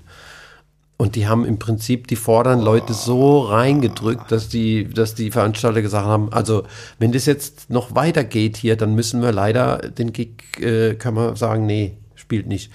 War aber dann so, dass wir es doch gemacht haben und das, das ging halt die Decke hoch. Also wir haben auch geprobt schön vorher und wir haben im Prinzip die Sachen, die äh, äh auf der CD waren, vieles programmiert gewesen, haben wir versucht zu was heißt versucht, wir haben äh, im Prinzip neue Arrangements äh, dazu gemacht. Haben uns natürlich aber schon ans Original gehalten und ja, dann ging es los mit äh, Sabrina. So, Backings mit dabei, der Xavier aus Mannheim, ich. Wir haben uns natürlich auch mal immer wieder äh, zusammengetan, um nach Frankfurt zu fahren zur Probe. So habe ich Xavier kennengelernt eigentlich. Genau. Und dann war es natürlich so, eine Platte gemacht, äh, Sabrina nächste Platte gemacht. Ähm, dann gab es die Platte, wo dann natürlich diese eine Nummer war mit Frei sein, die Xavier dann, wo alle so gedacht haben, hä, da singt die Sabrina, die, die. Das hat mich auch irritiert. Ja? Das war betitelt mit, also Frei sein, Sabrina Setlur featuring Xavier Naidoo. Aber Richtig. Sabrina Setlur ist überhaupt nicht aufgetaucht ja, im Song. Ja, ja, ja. Das war also andererseits, muss man sagen, vom Management ganz geschickt gepokert, muss man sagen. Auf Weil jeden Sabrina. Setlur, die Platte haben alle aus den Regalen gerissen ja. und dann war da dieser Song mit drauf. Ja, das war, wie, wie soll ich sagen, der, der Live, es wurde ein Lifestyle verkauft von 3P. Und diese Videos, wenn man sich die anguckt, alle super gemacht immer. Und die Sabrina taucht immer auf und ist im Prinzip so die Fee. Und bei, so. ja. bei Freisein gibt's auch Komm rein. Genau, der Kollege kommt vom Mittag wieder. Im Video von Freisein ist, okay, im Video von Freisein ist auch die Sabrina immer zugange. Also im Prinzip, ich glaube, die sind da am Meer. Ich habe das so dunkel, mhm. genau, ja, ja, ich habe, also ich habe in Erinnerung, ich weiß auch, dass man sie sieht, mhm. aber im Song mhm. nie hört. Also sie, das hat mich so ein bisschen erst verwirrt, bis ich mhm. irgendwann naja, bis es dann irgendwann, muss man einfach mal so sagen, das war für Xavier Naidoo ein Wahnsinns-Startpunkt, weil danach ging es mit ihm los. Ja, genau. Also, wir haben ja dann auch äh, auf der Echo-Verleihung gespielt. Mit der Sabrina Settler Backing Band. Und ähm, ja, das ging halt los. Standing, Standing Ovations und so weiter. Ähm, ging weiter dann dass Moses gesagt hat, ja, okay, ähm, jetzt machen wir mal folgendes, jetzt spielen wir mit Sabrina und äh, die Platte ist ja fertig von Xavier, dann könnte man ja so machen, dass Xavier im Vorprogramm spielt und dann Sabrina, wir als Band so, beide bedienen. So lief das dann und äh, das lief eine Zeit lang, bestimmt zwei, drei Touren gespielt, so. Und dann kam der Stress im Prinzip zwischen Xavier und Moses. Ich hatte natürlich diverse Gespräche schon mit, mit Xavier im Auto geführt und so. Und er sagte, ja, ich will, will eine Band aufmachen in Mannheim. Söhne Mannheim soll die heißen. Ich so, hä, Söhne Mannheim? Komischer Name, gibt es nicht was Schöneres? Auf jeden Fall. Ähm, willst du auch mitmachen? Ich so, ja, klar, Bock habe ich auf jeden Fall. Es gibt aber noch einen zweiten Schlagzeuger. Ah ja, macht ja nichts. Genau. So ging das los. Dann mit Söhne.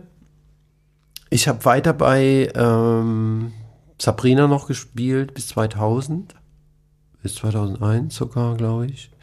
Hab auch noch äh, für Glashaus äh, bestimmt zwei Tourneen gemacht. 3P mit der Cassandra Steen. Mhm. Und wie gesagt, die Schneeballe sind wieder in der Luft, immer mehrere Sachen gleichzeitig. Ähm, so in Mannheims weiß ich noch, wir haben uns getroffen, haben geprobt und äh, es waren natürlich eine Menge Leute im Proberaum und du hast so gedacht, oh Gott, was ist denn das? Was ist denn das für eine Combo? Weil es äh, hat natürlich erstmal hat sich jeder, äh, na, wie soll ich sagen, das war, man musste sich ja finden, so. Und so in so einer riesen Band mit zwei Schlagzeugern, es wurde dann irgendwie ausgemacht, okay, der Bernd spielt jetzt E-Set und ich spiele akustisch. Zwei Gitarristen, Basser, diverse Rapper, mindestens vier, drei, drei Rapper.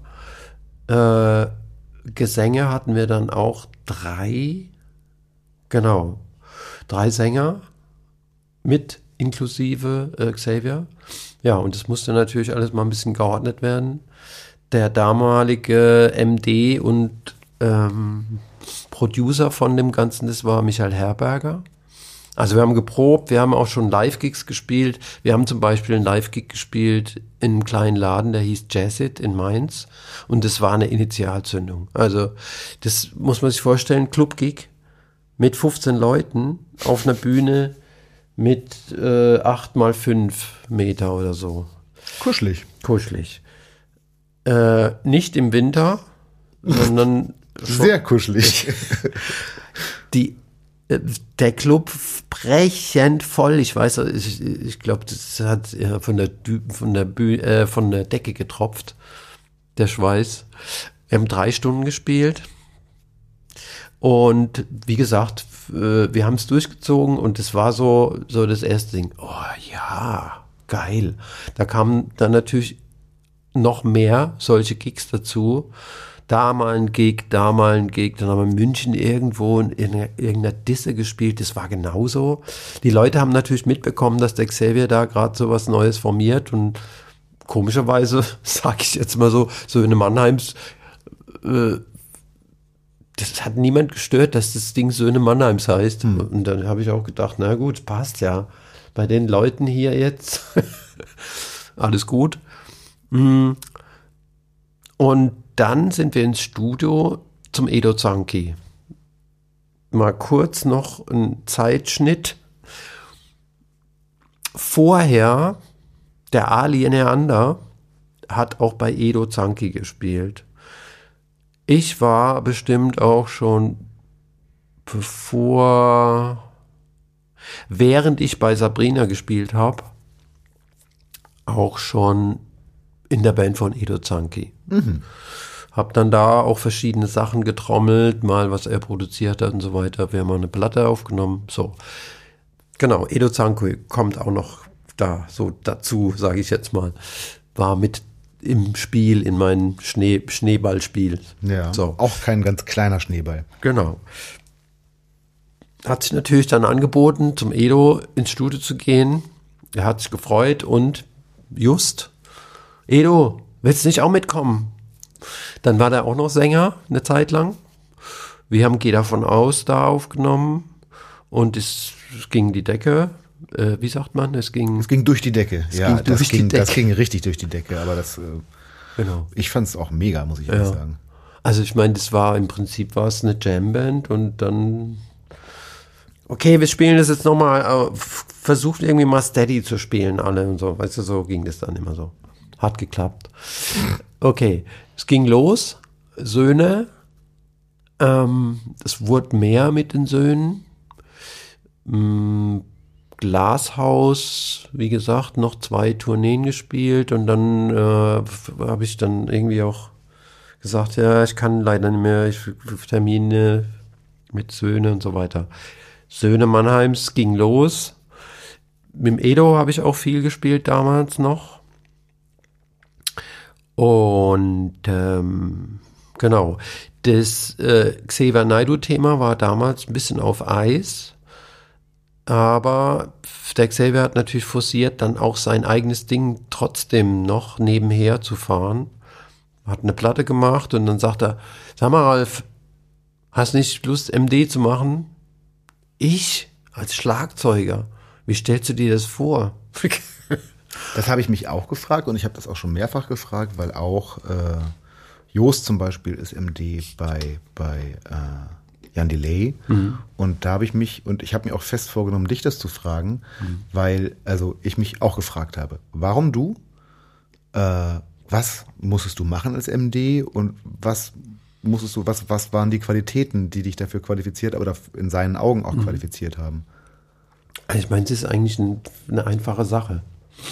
Im Prinzip, ähm, ich sage immer im Prinzip, das höre ich jetzt mal auf mit im Prinzip. ähm, die Sache ist, eine Band irgendwie zusammenzuhalten und zu sagen, hier, mach dein Ding, wir spielen die Musik jetzt und es muss das Beste rauskommen. das ist der eine Faktor, wenn man ND ist. Also man muss versuchen, die Leute ähm, im Prinzip äh, schon wieder die Leute, ähm, man, man ist eigentlich Coach. So. So ein bisschen regisseurmäßig? Ja. Also die Leute sie sein lassen, sie trotzdem in die Spur bringen und dabei aber so motivieren, dass sie eigentlich irgendwann gegen die Wand hauen. Genau, so kann man das sagen. Und ich meine, man muss natürlich ein musikalisches Verständnis haben, wie man dann so ein, sage ich jetzt mal, äh, zum Beispiel programmierte Sachen oder im Studio entstandene Sachen äh, live rüberbringt. Der Xavier kannte mich natürlich von verschiedenen Bands auch und hat gesehen wahrscheinlich, dass ich halt mich äh, da einbringe und äh, verstehe, wie man Musik live rüberbringt. Und das habe ich dann einfach auch durchgezogen. Ich meine, ich habe den jetzt äh, den Mitmusikern jetzt nicht unbedingt Charts vorgelegt oder denen gesagt, hier spiel diesen Part genauso wie auf der Platte, sondern wir haben uns das auch wieder im Proberaum erjammt. Bis zum gewissen Grad, wo, wenn es dann zu sehr hm, in der andere Richtung ging, habe ich gesagt, nee, lass uns doch wirklich patternmäßig denken und ähm, lass uns im Prinzip den Song so, so hinkriegen, dass das mh, hm, eine Weiterführung von, von einer CD-Version ist. Genau, und das hat immer funktioniert. Also ich habe gesagt, jeder soll sich selber um, sein, um seinen Part kümmern. Wir schmeißen dann alles zusammen bei der Probe und entscheiden dann, welche Funktion die Gitarre spielt, welche Funktion der Bass spielt. Und ich meine, es ist ja so, du spielst, ähm, spielst ja natürlich erstmal den Song so, wie, er, wie, man, wie man ihn hört, aber irgendwann wird es ja dann zum eigenen äh, Ding, so für jeden. Und das muss halt einfach gespielt werden in der Band und dann läuft es auch. Ähm, ja. Du, und du hast diese Funktion jetzt in der Xavier Naidoo Band, das ist so lustig, weil ich, also ich war bis eben gerade mir total sicher, dass es die Solokarriere von Xavier Naidoo erst gab und Söhne Mannheim dann, Söhne Mannheims dann später so ein. Ist auch richtig, weil die Solokarriere ging ja los mit 3P. Ja, mit, stimmt, die ging auch mit frei. Ach so, ach so, ach ja. Und oh. da gab es auch schon eine Soloplatte bei 3P von Ja, ihm. ja. Hahaha, ha, ha. alles klar. Genau. Puh. Diese Band war aber dann nicht die gleiche, die danach kam. Also die war die, äh, die Sabrina Settler Band. Mhm, so. Alles klar. Da war der MD der Ali, mhm. Ali Neander, von dem wir schon vorhin mhm. gesprochen haben. Und wie gesagt, da durch die Geschichte, dass sich Moses und Xavier auseinanderdividiert haben, musste natürlich wieder eine neue Band her, mhm. damit er seine Solo-Geschichte weiterführen kann. Gut. War eine neue Band. Wir hatten dann irgendwie, ähm, oder er hatte dann schon Musiker ausgedeutet und so weiter. Und es ging los. Wir haben getourt im Prinzip war es dann wirklich auch so, muss sagen, eine Tour Söhne Mannheims, drei Wochen dann Proben für Xavier. Also es ging im, ging im Prinzip immer mhm. so hin und her. Naja, und ich meine ganz ehrlich, der äh, äh, der musikalische Erfolg beider Projekte ist Geschichte. Also man mhm.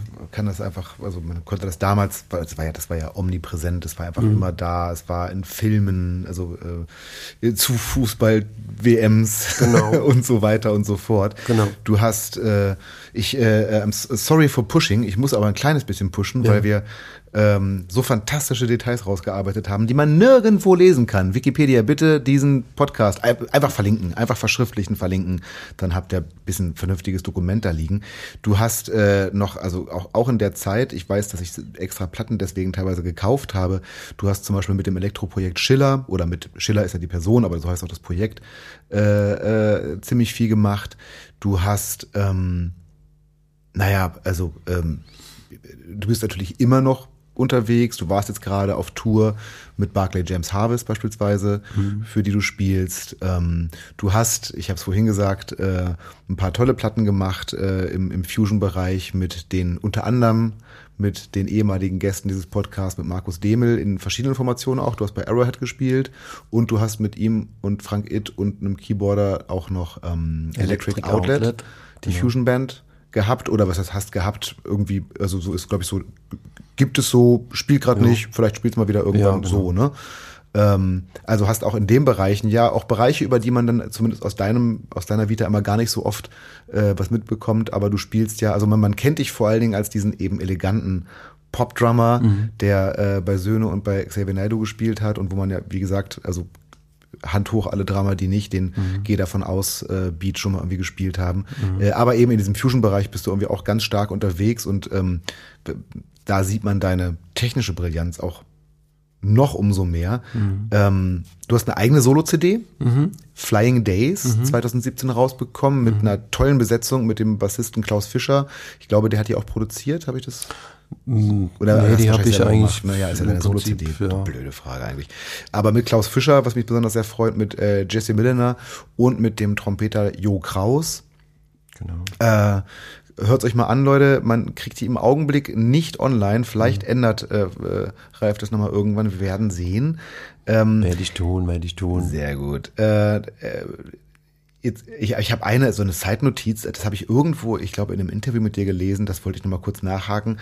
Ähm, du sagst irgendwann in irgendeinem Interview, dass äh, deine Lieblingsband oder eine deiner Lieblingsbands, ah, eigentlich nehme ich jetzt ein bisschen das Freundebuch vorweg, egal, äh, ich sag's trotzdem, äh, Tedeschi Trucks ist. Unter anderem. Vorher kommt aber Steely Dan. Ah, okay. Aber sagen wir mal die Bands, die man derzeit noch live sehen kann, weil dazu gehört Tedeschi Trucks. Steely jo. Dan wird man leider so nicht mehr sehen können. Ja, wegen dem Gitarristen. Genau. Ähm, aber trotzdem gut. Unbedingt, ja. äh, selbstverständlich. Ähm, aber bei Tedeschi Trucks ist mir so, sofort eingefallen, das ist eine Band, die ich Ewigkeiten nicht auf dem, äh, auf dem Schirm hatte. Natürlich kannte ich irgendwie Derek Trucks.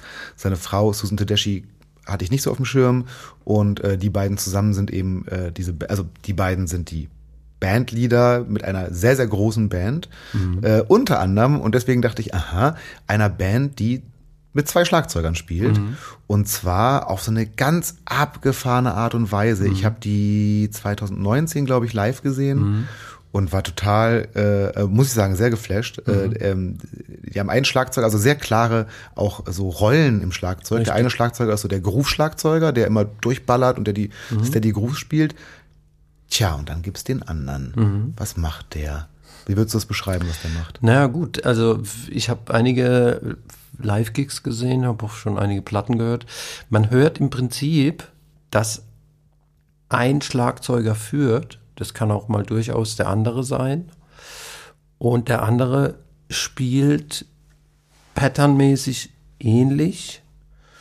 Und die Mischung im Prinzip ist, dass der eine das Ganze nochmal doppelt oder wie soll ich sagen, das wird zum Percussion-Drama. Ja, ne, der macht oft auch so, der hat dann mal, äh, spielt dann einfach nur mal Swells auf den Becken Richtig. oder spielt so ganz leise Tom-Pattern und ist, mhm. äh, und was ich so faszinierend fand, was man auch nicht machen kann als einzelner Schlagzeuger. Auf gar keinen Fall. Richtig. Nee, nee, auf keinen Fall. Und was ich so faszinierend fand, war, dass dieser Typ, also dieser, der, der leisere Schlagzeuger, nenne ich ihn mal, mhm. ähm, immer unglaublich zurückhaltend gespielt, mhm. hat, gespielt hat, teilweise partweise gar nicht gespielt hat, dann wieder seine ganz leisen, sanften Sachen, die man immer nur so ganz unterschwellig mitbekommen hat. Mhm. Und interessanterweise im, vom Publikum aus hatte ich schon den Eindruck, dass er immer der gefeiertere war. Weil wenn er dann, dann gab es mal einen Song, wo er alleine richtig auch Beat gespielt hat. Ich glaube, da hat der andere gar nicht mitgespielt. Mhm. Und als der Song dann durch war, wurde der abgefeiert ohne Ende. Also das mhm. war so, der hat immer so Understatement betrieben und war aber so ein bisschen in der Groove-Section eigentlich der heimliche Star. Ich fand, mhm. das ist war super. Also Leute, äh, mhm. Tedeschi Trucks Band mal zu sehen, ist gar nicht mhm. so einfach. Die spielen nicht so oft und die mhm. Karten sind auch meistens nicht, nicht total für geschenkt, mhm. aber es lohnt sich total. Also faszinierendes Darf ich kurz einhaken? Gerne. In dieses Thema. Ich meine, ich war schon immer jemand, der oft mit einem anderen Schlagzeuger gespielt hat. Deswegen habe ich fand ich diese Verbindung auch so ja. passend, aber Söhne Mannheims. Es ist vorher schon Komatsu Baumaschinen GmbH. Ah, hast du auch gesagt, stimmt, zwei Schlagzeuger. Genau der Erwin Ditzner heißt der, der dann ähm, Könnt ihr mal googeln. Also der hat auch recht äh, schöne Vita und so. Mit dem kam ich auch super klar. Also wie gesagt, Komatsu, ähm, Söhne, Schiller. Schiller war der auch zu zweit, stimmt. Richtig. Weil, ähm, ja, das hat sich halt, das, das ergibt sich dadurch, dass im Prinzip, wenn man CDs macht, dann gibt es natürlich immer mal noch einen Shaker, Swell, so wie du sagst. Es ist super komfortabel, zwei Schlagzeuger zu haben. Entweder ein Schlagzeuger oder ein Perkussionist. Wenn, der, wenn die beiden Schlagzeuger im Kopf haben, dass sie nicht unbedingt immer führen müssen. Das finde ich das Schwierige, weil es ist ja wirklich eine Ego-Sache. Man muss das können, man muss das abkönnen. Man ist als Schlagzeuger jetzt nicht unbedingt gewohnt, mit einem anderen Schlagzeuger zu spielen. Richtig. Das muss man schon, das ist eine Persönlichkeitssache, oder? Ja, aber im Prinzip geht es um, ich muss aufhören mit im Prinzip. es geht ja um Musik. Mhm. Also so sehe ich das. Mhm. Und die Musik braucht es und braucht es und manchmal braucht es nur ein Beat, manchmal braucht es dann Percussion im Sinne von Swells oder vielleicht noch eine Hi-Hat, die noch bisschen diffiziler ist als die Steady. Und das macht es eigentlich aus. Ich spiele gerne mit einem anderen Drummer, wenn er weiß, was er zu tun hat. Mhm. Und die Sache mit dem eigenen Ego, die ist ganz einfach zu lösen. Es gibt Stärken von jedem Schlagzeuger. Im Genrebereich, welche Beats er wirklich gut kann.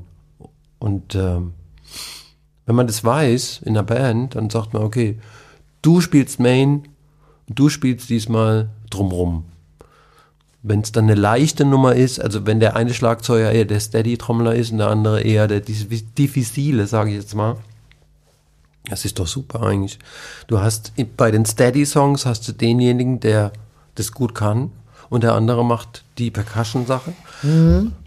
Und mhm. dann umgedreht ist es so, dass wenn jetzt diffizile äh, Geschichten passieren, leichte Dinge, dann ist der andere Schlagzeuger gefordert und der andere muss einen Sidestick spielen oder was auch immer, keine Ahnung, Shaker und Sidestick. Also das ist, macht Musik. Ich nehme das mal als Aufforderung, liebe Leute, denkt mal ein bisschen out of the box. Nicht immer nur ein Schlagzeuger, es könnte spannend sein. Mehr davon. Mhm. Ralf, wir müssen ganz langsam auf die Schlusskurve einbiegen, aber vorher würde ich gern noch ganz kurz ein Thema anreißen und ich möchte vorher explizit sagen, dass es das kein Werbeblock sein soll. Trotzdem müssen wir ganz kurz über eine Sache sprechen, die jetzt in diesem Moment, wo wir aufnehmen, eigentlich noch gar nicht so richtig draußen ist. Mhm. Wenn der Podcast aber rauskommt, nämlich mhm. Ende April, mhm. wird das schon bekannt sein. Du hast nach 32 Jahren deine Schlagzeugmarke gewechselt. Ja. Nach 32 Jahren Yamaha und nochmal, es geht jetzt weder um Werbung für das eine noch Bashing des anderen, aber es interessiert mich einfach. Du bist jetzt nach 32 Jahren Yamaha zu Gretsch gewechselt. Einer der Umstände, dem ich es verdanke, dass wir uns heute unterhalten können. Und ähm, ich wollte einfach mal, sagen wir mal so, du bist jetzt von Yamaha auf Gretsch gewechselt, ich sag's nochmal, und ich stelle mal die Markus Lanz Frage. Was macht das mit dir? Was macht das mit mir? Es beflügelt mich. Ja. Ja, also ganz platt gesagt. Na, sag mal, es ist wirklich, ich bin ein Yamaha-Trommler gewesen lange, aber nachdem dann Corona kam und ich auch schon vorher so gedacht habe, ah, mal sehen, Vielleicht sollte ich doch mal ein anderes Set spielen, einfach mal um, wie, das ist ja so, wenn man sein Werkzeug wechselt, dann gibt es ja durchaus dann auch wieder neue Ideen, neuen Input, neue, neues Gefühl so. Und ich habe eigentlich immer schon damit geliebäugelt, ähm, Scratch zu spielen, weil wenn man sich überlegt, ähm, wie erstens mal, wie lange das Set schon gibt und 140 Jahre. Ja, genau. Und ich das auch schon immer mal gespielt hatte, auch in meiner Yamaha-Zeit, habe ich so gedacht, ah, eigentlich ist das Set genau das, was, was ich nochmal spielen müsste, um, keine Ahnung, einfach mal noch einen Step, einen anderen, äh, andere Sache zu erleben. Es ist eigentlich ganz einfach. Der Sound macht die Musik. Mhm. Und ich bin jetzt, spiele jetzt schon ewig Schlagzeug und habe auch vor Yamaha schon andere Drums gespielt, habe andere Becken gespielt. Das ist immer ein Prozess, das mhm. weiß jeder. Und jetzt bin ich an einem Punkt angelangt, wo ich einfach jetzt mal Gret spielen muss, weil ich es gut finde. ich finde, actually ist das ja der beste Grund eigentlich, den man ja. nennen kann. Leute, das heißt, haltet die Augen offen. Äh, ich finde es auch noch echt ungewohnt, aber ich habe ähm, deswegen sitzt Ralf hier. Äh, wir haben in den letzten Tagen viel im Videostudio zusammen abgehangen und äh, Dinge aufgenommen, die ihr auch äh, bald sehen könnt. Und äh, es macht total Spaß, Ralf mit seinem neuen Werkzeug arbeiten zu sehen. Mir auch. Insofern seid mal gespannt, was da kommt. Ralf, was sind denn jetzt mal so ganz kurzfristig, also so, hast du Pläne für die nächste Zeit? Was können wir so von dir erwarten? Du warst jetzt gerade, habe ich schon gesagt, äh, on Tour mit ähm, Barclay James Harvest. Das genau. wird auch wahrscheinlich im Laufe des Jahres, wird man euch wieder live sehen. Was gibt's so, gibt's konkrete Pläne, Ideen, die du hast? Ja, auf jeden Fall. Also zum einen bin ich wieder bei den Söhnen Mannheims schon länger. Ich war mal kurz weg. Ich bin da mal kurz weg. Ich bin, bin mal kurz da. weg, jetzt bin ich wieder da. Ähm, während Corona lief nicht viel. Äh, haben aber in der Zeit relativ viel Songs geschrieben, haben die dann auch rausgebracht und jetzt ähm, in der Corona-Zeit habe ich natürlich auch mein eigenes Studio so mehr oder weniger forciert und äh, Zeug aufgenommen und ich merke halt, dass da auch sehr viel Potenzial noch ist und ich da ganz gut zurechtkomme da im Studio und meine eigene äh, Drum-Performance auch aufnehme das klingt ein bisschen blöd. Wie auch immer. Ähm, hab also für Söhne Mannheims gearbeitet, arbeite weiter daran an diesem Projekt. Es gibt Neuformationen, ein paar Sänger sind weg, unter anderem der Xavier ist nicht mehr bei. Und wir sind dran, äh, wir haben gerade auch schon eine CD jetzt fast fertig, waren dazu auch im, im Zanki-Studio werden Gigs spielen und versuchen natürlich auch in der Tournee zu spielen. Das muss es alles wieder anlaufen, so. Ähm, ansonsten habe ich während der Corona-Zeit sehr viel alleine für mich gearbeitet und habe sehr viel Elektrozeug aufgenommen und auch bespielt mit dem Drum. Ich schätze mal, ich brauche noch ein bisschen, aber ich werde es dann äh, rausbringen. Ob es jetzt unter Ralf Guske rauskommt oder unter einem anderen Namen, weiß ich noch nicht so genau. Das ist so das zweite Projekt, was ich forcieren möchte. Ähm, es gibt noch Pläne für ein anderes Projekt, was ich, wo ich dann eher, sagen wir mal so, es soll kein Dramas Music sein, sondern ich bin da dran, äh, habe mich natürlich auch aufgenommen, aber habe dann die Drums sehr, sehr äh, als Sample basierend benutzt mhm. und habe mein neues Spielzeug entdeckt mit Live Ableton und da gibt es auch so eine, äh, habe ich noch so was im Kopf, was, was äh, was unbedingt raus muss. Also Festplatten sind voll. Ich muss gucken, dass das jetzt mal da äh, vom Tisch kommt. Ja. Das klingt nach richtig Output in dieser Zeit. Also, ja. Wir, wir, wir, wir lassen dir Zeit. Wir, ja, ja. wir mailen dich jetzt nicht an, wann kommt's, wann kommt's. Aber wenn ich gerne wissen möchte, wann kommt's, äh, können die ZuhörerInnen das irgendwie, bist du irgendwie auf. Ich hoffe noch dieses Jahr. Äh, kriegt man das irgendwie mit? Kann wirst du das auf Insta ja, posten oder so, Leute? Dann äh, Ralf da folgen, dann kriegt ihr das nämlich mit, aber über uns kriegt ihr es garantiert auch mit, weil wenn Ralf irgendwann mal sein nächstes neues Solo-Zeug reinhaut, dann könnt ihr euch sicher sein, mhm. dass wir uns ja auch nochmal ins Studio greifen, dann wird er uns das hier auch nochmal vortrommelt. Mhm. Ralf, ähm, es gibt diese eine Sache in diesem Podcast, wo jeder Gast durch muss. Und zwar das berühmt-berüchtigte Drum Talk Ah, mir fällt gerade auf, hoffentlich, ich bin gespannt. Ich möchte mal wissen, ob ich heute schon irgendwann Tontalk gesagt habe. Wir hießen vor kurzem noch Tontalk. Ich habe mich noch nicht ganz umgewöhnt. Das berühmt-berüchtigte Drum Talk Freundebuch. Äh, du weißt noch, was ein Freundebuch ist. Das fantastische Werkzeug, wenn man äh, damals in der neuen Klasse mal Leute kennenlernen wollte oder sie ehren wollte. Das wäre immer eine große Ehre, in ein Freundebuch schreiben zu dürfen. Und du hast jetzt die Ehre, in unser Freundebuch zu schreiben. Es sind ganz einfache Fragen. Naja, teilweise ganz einfache Fragen für einen erwachsenen Menschen. Bist bereit? Klar. Dann kommt hier das Drum Talk Freundebuch mit Ralf Guske. Mein Name. Ralf Gustke. Mein Spitzname. Ralle. Meine Haarfarbe. Dunkelbraun. Mhm. Noch. Boah, ja, es geht langsam ins Melierte. Ja, klar. Es äh, wirkt edel. Meine Augenfarbe. Graugrün.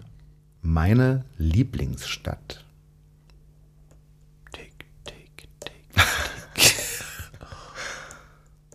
Barcelona. Oh ja, gute Wahl. Sehr schöne Stadt. Wir haben gestern kurz darüber gesprochen, äh, in einem Punkt sehr ähnlich Mannheim, nämlich die einzigen beiden europäischen Richtig. Städte, die diese konstruierte äh, quadratische Straßenaufteilung haben. Mhm. Wunderschöne Stadt. Mein Lieblingsfach in der Schule. Äh, es war eine Zeit lang Physik und dann war es irgendwann Musik. Komisch. ähm, Lieblingslehrer oder Lehrerin. Meinst du jetzt ähm, früh oder spät? Keine Ahnung, hier steht Lieblingslehrer, keine Ahnung, weiß nicht. Klassenlehrerin Frau Nolle, Frau Nolle, welche Klassenstufe war, also war das Grundschule oder weiterführende oder? Grundschule. Grundschule. Ich war total verliebt. Ah, das sind so, muss ich auch wirklich sagen, das sind immer so die, äh, ich hatte ein paar tolle LehrerInnen so in meiner Schulzeit, aber so die ersten Grundschullehrer, wenn die gut waren, oder auch wenn die nicht gut waren, erinnert man sich, das vergisst man, glaube ich, nie. Ja. Und auch den Namen nie. Schöne Grüße, Herr Keil. Ähm, Lieblingsfarbe. Lieblingsfarbe. Blau. Ich habe gerade so ein bisschen geguckt und dachte, ja, es könnte blau kommen. Ja, siehe auch neues Scratch-Set. Mm. Dazu müsst ihr aber erstmal live zu Live-Konzerten gehen. Lieblingstier. Hund. Aha. Immer wieder interessant. Team Hund. Ich bin ja Team Katze. ähm, meine Hobbys. Musik zählt nicht. Ja, das ist wirklich wie in diesem Buch. Total, oder? Ähm, Radfahren, So ähm, gemütlich Radfahren oder machst du richtig Sport? Mountainbike, Ja, richtig Mountainbike. schön, Berg hoch, Berg runter, schwimmen auf jeden Fall.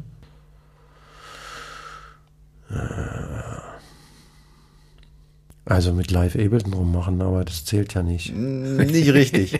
Aber ich finde ehrlich gesagt, also Leute, wenn ihr wissen wollt, wie man mit fast 60 so aussieht, äh, aussieht wie Ralf Guske, Mountainbike, Schwimmen, Schlagzeug spielen. Eine Sache noch. Ja. Bis äh, ich war, glaube ich, sagen wir mal so, ich glaube, ich habe erst mit 35 angefangen, Sport zu machen. Tatsache. Okay. Vielleicht muss man es so machen. Weiß nicht. genau. ähm, ich esse am liebsten. Fisch. Ah, gut, schwierig zu sagen. Jetzt sind wir wieder bei einem Punkt. Ich bin natürlich ein absoluter Freak, was die asiatische Küche angeht. Und ähm, habe auch, sage ich jetzt mal, ein bisschen Ahnung von Curry machen und so. Also Curry ist auf jeden Fall mein Ding. Fischcurry ist es. Zum einen Fischcurry, zum anderen Spaghetti Bolognese. Zack. Das kann man super da reinschreiben. Äh, ich trinke am liebsten. Ja, eigentlich Bier. Aber auch Wein. Punkt. ah. Ich würde mal sagen, Bier, Gin Tonic und dann kommt Wein. In der Reihenfolge. Unsere Abende liegen schon hinter uns, Ralf. Der, der nächsten, aber dann weiß ich es fürs nächste Mal. Jetzt muss ich zugeben, ich glaube, die nächste Frage ist eine der gemeinsten. Aber hey, sie steht in diesem Buch. Lieblingsmusikerin oder Band? Äh, instrumentenspezifisch? Nee. Lieblingsmusiker. Naja, gut, soll ich mal Band sagen? Hm? Das sind wir ja schon wieder beim Punkt. Steely Dan. Hm. All-time favorite. Was macht die aus für dich? Songs. Ja, ne? Songs und Beats und äh, Harmonie. Ich wette, ich könnte, ich wette, ich wette, ich könnte, steht hier nicht drin, aber ich wette, ich könnte die Lieblingsplatte erraten. Dann würde ich, also ich würde auf, mm, ah, ich würde auf Asia tippen. Kommt gut hin, ja. Auf jeden Fall Asia und Pretzel Logic. Ich habe tatsächlich überlegt, ob ich Pretzel Logic sage oder Asia, aber also mm, nee, einfach weil auf Asia Asia ist. Mhm. Dieser fantastische Song mit Schlagzeugsolo Mhm. von Steve Gadd muss ich eigentlich, müsste ich eigentlich Asia sagen. Lieblingsbuch. Lieblingsbuch. Ähm, wie heißt es wieder? Kunst der Langsamkeit? Nee. Von Nadolny. Stan Nadolny, die Entdeckung der Langsamkeit. Die Entdeckung der Langsamkeit. Das klingt nach einem Buch, das ich mal lesen sollte. Merke ich mir. Hast du einen oder eine Lieblingssportler oder Sportlerin? Bist du sportinteressiert? Guckst Ja, du? ja, klar. Mm. Ah, der Nowitzki, Sehr gut. Dirk. würde ich schon sagen. Ja, ich finde, den kann man sehr, ich meine, wahnsinnig erfolgreicher Sportler. Ich glaube, einer der erfolgreichsten Sportler der Welt Mhm. überhaupt. Äh, und ziemlich sympathischer Typ, finde ich. Ja, ich und den. wer hat es auch wirklich äh, hingekriegt, äh, glaube ich, so zu bleiben, wie er mit 18 oder mit 15 war. Was ziemlich abgefahren ist, Ja. wenn man doch irgendwann, irgendwann äh, so wird das Größte erreicht, was man in seiner Sportart erreichen kann, Mhm. erfolgreich in der NBA zu spielen und muss man einfach mal sagen, schweinereich zu werden. Ich finde aber auch, also ich, ich mag den. Mhm. Ja. Mhm. Sehr gute Wahl. Hast du einen Lieblingsfilm oder eher vielleicht eine Lieblingsserie? Auf jeden Fall beides. Also Matrix, Ah, ja. Gesuchtet. genau. Auf jeden Fall, weil äh, sehr vielschichtig und verschiedene Ebenen. Die Trilogie oder Matrix 1? Matrix 1 natürlich. Die Trilogie, das wird immer, sagen wir mal, also schon Matrix 1 ist der beste Film von den dreien. Ja. Und äh, Serie muss ich leider zwei sagen. Also zum einen ist es Fargo und zum anderen ist es, ähm, wie hieß das dann nochmal? Mit sechs oder sieben Staffeln. Game of Thrones. Du bist Game of Thrones Gucker. Ich habe noch nicht eine Folge geguckt, weil ich ein bisschen Angst davor habe, dass ich in den Moloch hineingesogen werde und nicht mehr aufhören kann. Super. ja? Okay, ja, irgendwann muss ich mich da vielleicht. Ich meine, jetzt ist es ja ziemlich sicher wirklich vorbei. Also man kann sich jetzt sicher sein, jetzt kann man es. Äh, bist du zufrieden damit, wie die Serie aufgehört hat? Ich habe häufig gehört, dass es da Unzufriedenheiten gibt und so. Also ganz ehrlich, wenn ich mir jetzt vorstellen würde, ich müsste das, äh, das Ende schreiben. Schlimm, ne? Oh, das ist ähm, eigentlich, ich hätte es gut gefunden, wenn es noch ein bisschen offen geblieben wäre, weil dann hätte man im Prinzip, bin ich wieder im Prinzip, hätte man ja äh, jeden Einzelnen beleuchten können und weitere Serien über diese Person machen können. Ja. Aber Na weiß, gut. vielleicht passiert es ja noch. Naja, ich könnte mir vorstellen, die ein oder andere Produktionsfirma würde das lukrativ finden. Insofern. Eine sehr schöne Frage für Kinder im Alter, für die dieses äh, Freundebuch gemacht ist. Eine sehr interessante Frage für Menschen fortgeschrittenen Alters. Das möchte ich mal werden. Erwachsen. Gute Antwort. Punkt. Das würde ich auf eine einsame Insel mitnehmen. Naja, also ich brauche Musik. In welcher Form auch immer. Es muss, äh, Ich glaube, du kannst, also da gibt's WLAN, du kannst einfach einen Laptop mitnehmen und dann Musik hören. ja, Laptop möchte ich gar nicht mitnehmen. Vielleicht gibt's mal, gibt's mal ein fortschrittlicheres Ding, wo man im Prinzip noch sagen, oder noch sagen muss, das und das hätte ich gern. Gut, Alexa muss auch nicht sein. Mhm. ähm, aber sonst kannst du dich, ich weiß gar nicht mehr, wer war es denn? Also ein paar meiner Podcast-Gäste sind ja schon auf der einsamen Insel und es hat auch schon jemand Platten und Plattenspieler mitgenommen. Mhm. Vielleicht könnt ihr euch dann da zusammensetzen. Also ganz ehrlich, Platten und Plattenspieler ist sehr gute Wahl, weil ich finde eigentlich die Tatsache, dass man sich entscheiden muss, äh, Haptik, die Haptik zu haben, irgendwas, äh, irgendwie so ein Ding rauszuholen, ein schönes, großes äh, Foto zu haben und dann halt auch während dem Musik hören, äh, Bilder angucken oder lesen oder was. Es ist super. Mhm. Fühle ich sehr. Und auch in Häppchen. Also wenn ich jetzt eine Library habe, äh, MP3 Library oder gutes Sound, wollen wir uns mal, wollen wir jetzt gerade mal weglassen. Das ist oft too much. Also 20 Minuten ist immer schön. 30 Minuten ist auch noch gut. 40, 50 Minuten wird es dann schon schwierig, weil das Gehirn tickt so ein bisschen aus. Mhm. Wir kommen zur vorletzten Frage. Das mag ich überhaupt nicht. Menschen, die sich in Vordergrund spielen müssen. Mhm. Oder begegnen, begegnen einem im Musikbusiness aber nicht so viele. Nee, gar nicht. Alles jovial. Ja, absolut. äh, normalerweise, die, die letzte Frage gewissermaßen, es ist keine Frage, geht normalerweise an äh, den Menschen, dem das Freundebuch gehört. In diesem Fall natürlich geht es an die Drum Talk Community. Das wünsche ich euch. Ich wünsche euch auf jeden Fall Kreativität im Leben und einen Fokus und ganz viel Glück dabei. Das war ein wundervolles Gespräch. Es war ein viel längeres Gespräch, als ich gedacht hätte. Und ich freue mich jedes Mal, wenn es am Ende so passiert. Und wünsche dir eine ganz tolle Zeit. Wir werden uns sehen. Vielen, vielen Dank, Ralf Guske. Danke dir. Bis bald. Ja, bis bald. Hoffe ich. Wir hören uns demnächst wieder im Drum Talk. Und bis dahin schließe ich mich Ralf an. Viel Kreativität und Glück für euch und bis zum nächsten Mal. Ähm, denkt noch schnell an die Bewertung und den netten Kommentar. Danke, macht's gut. Euer Ben.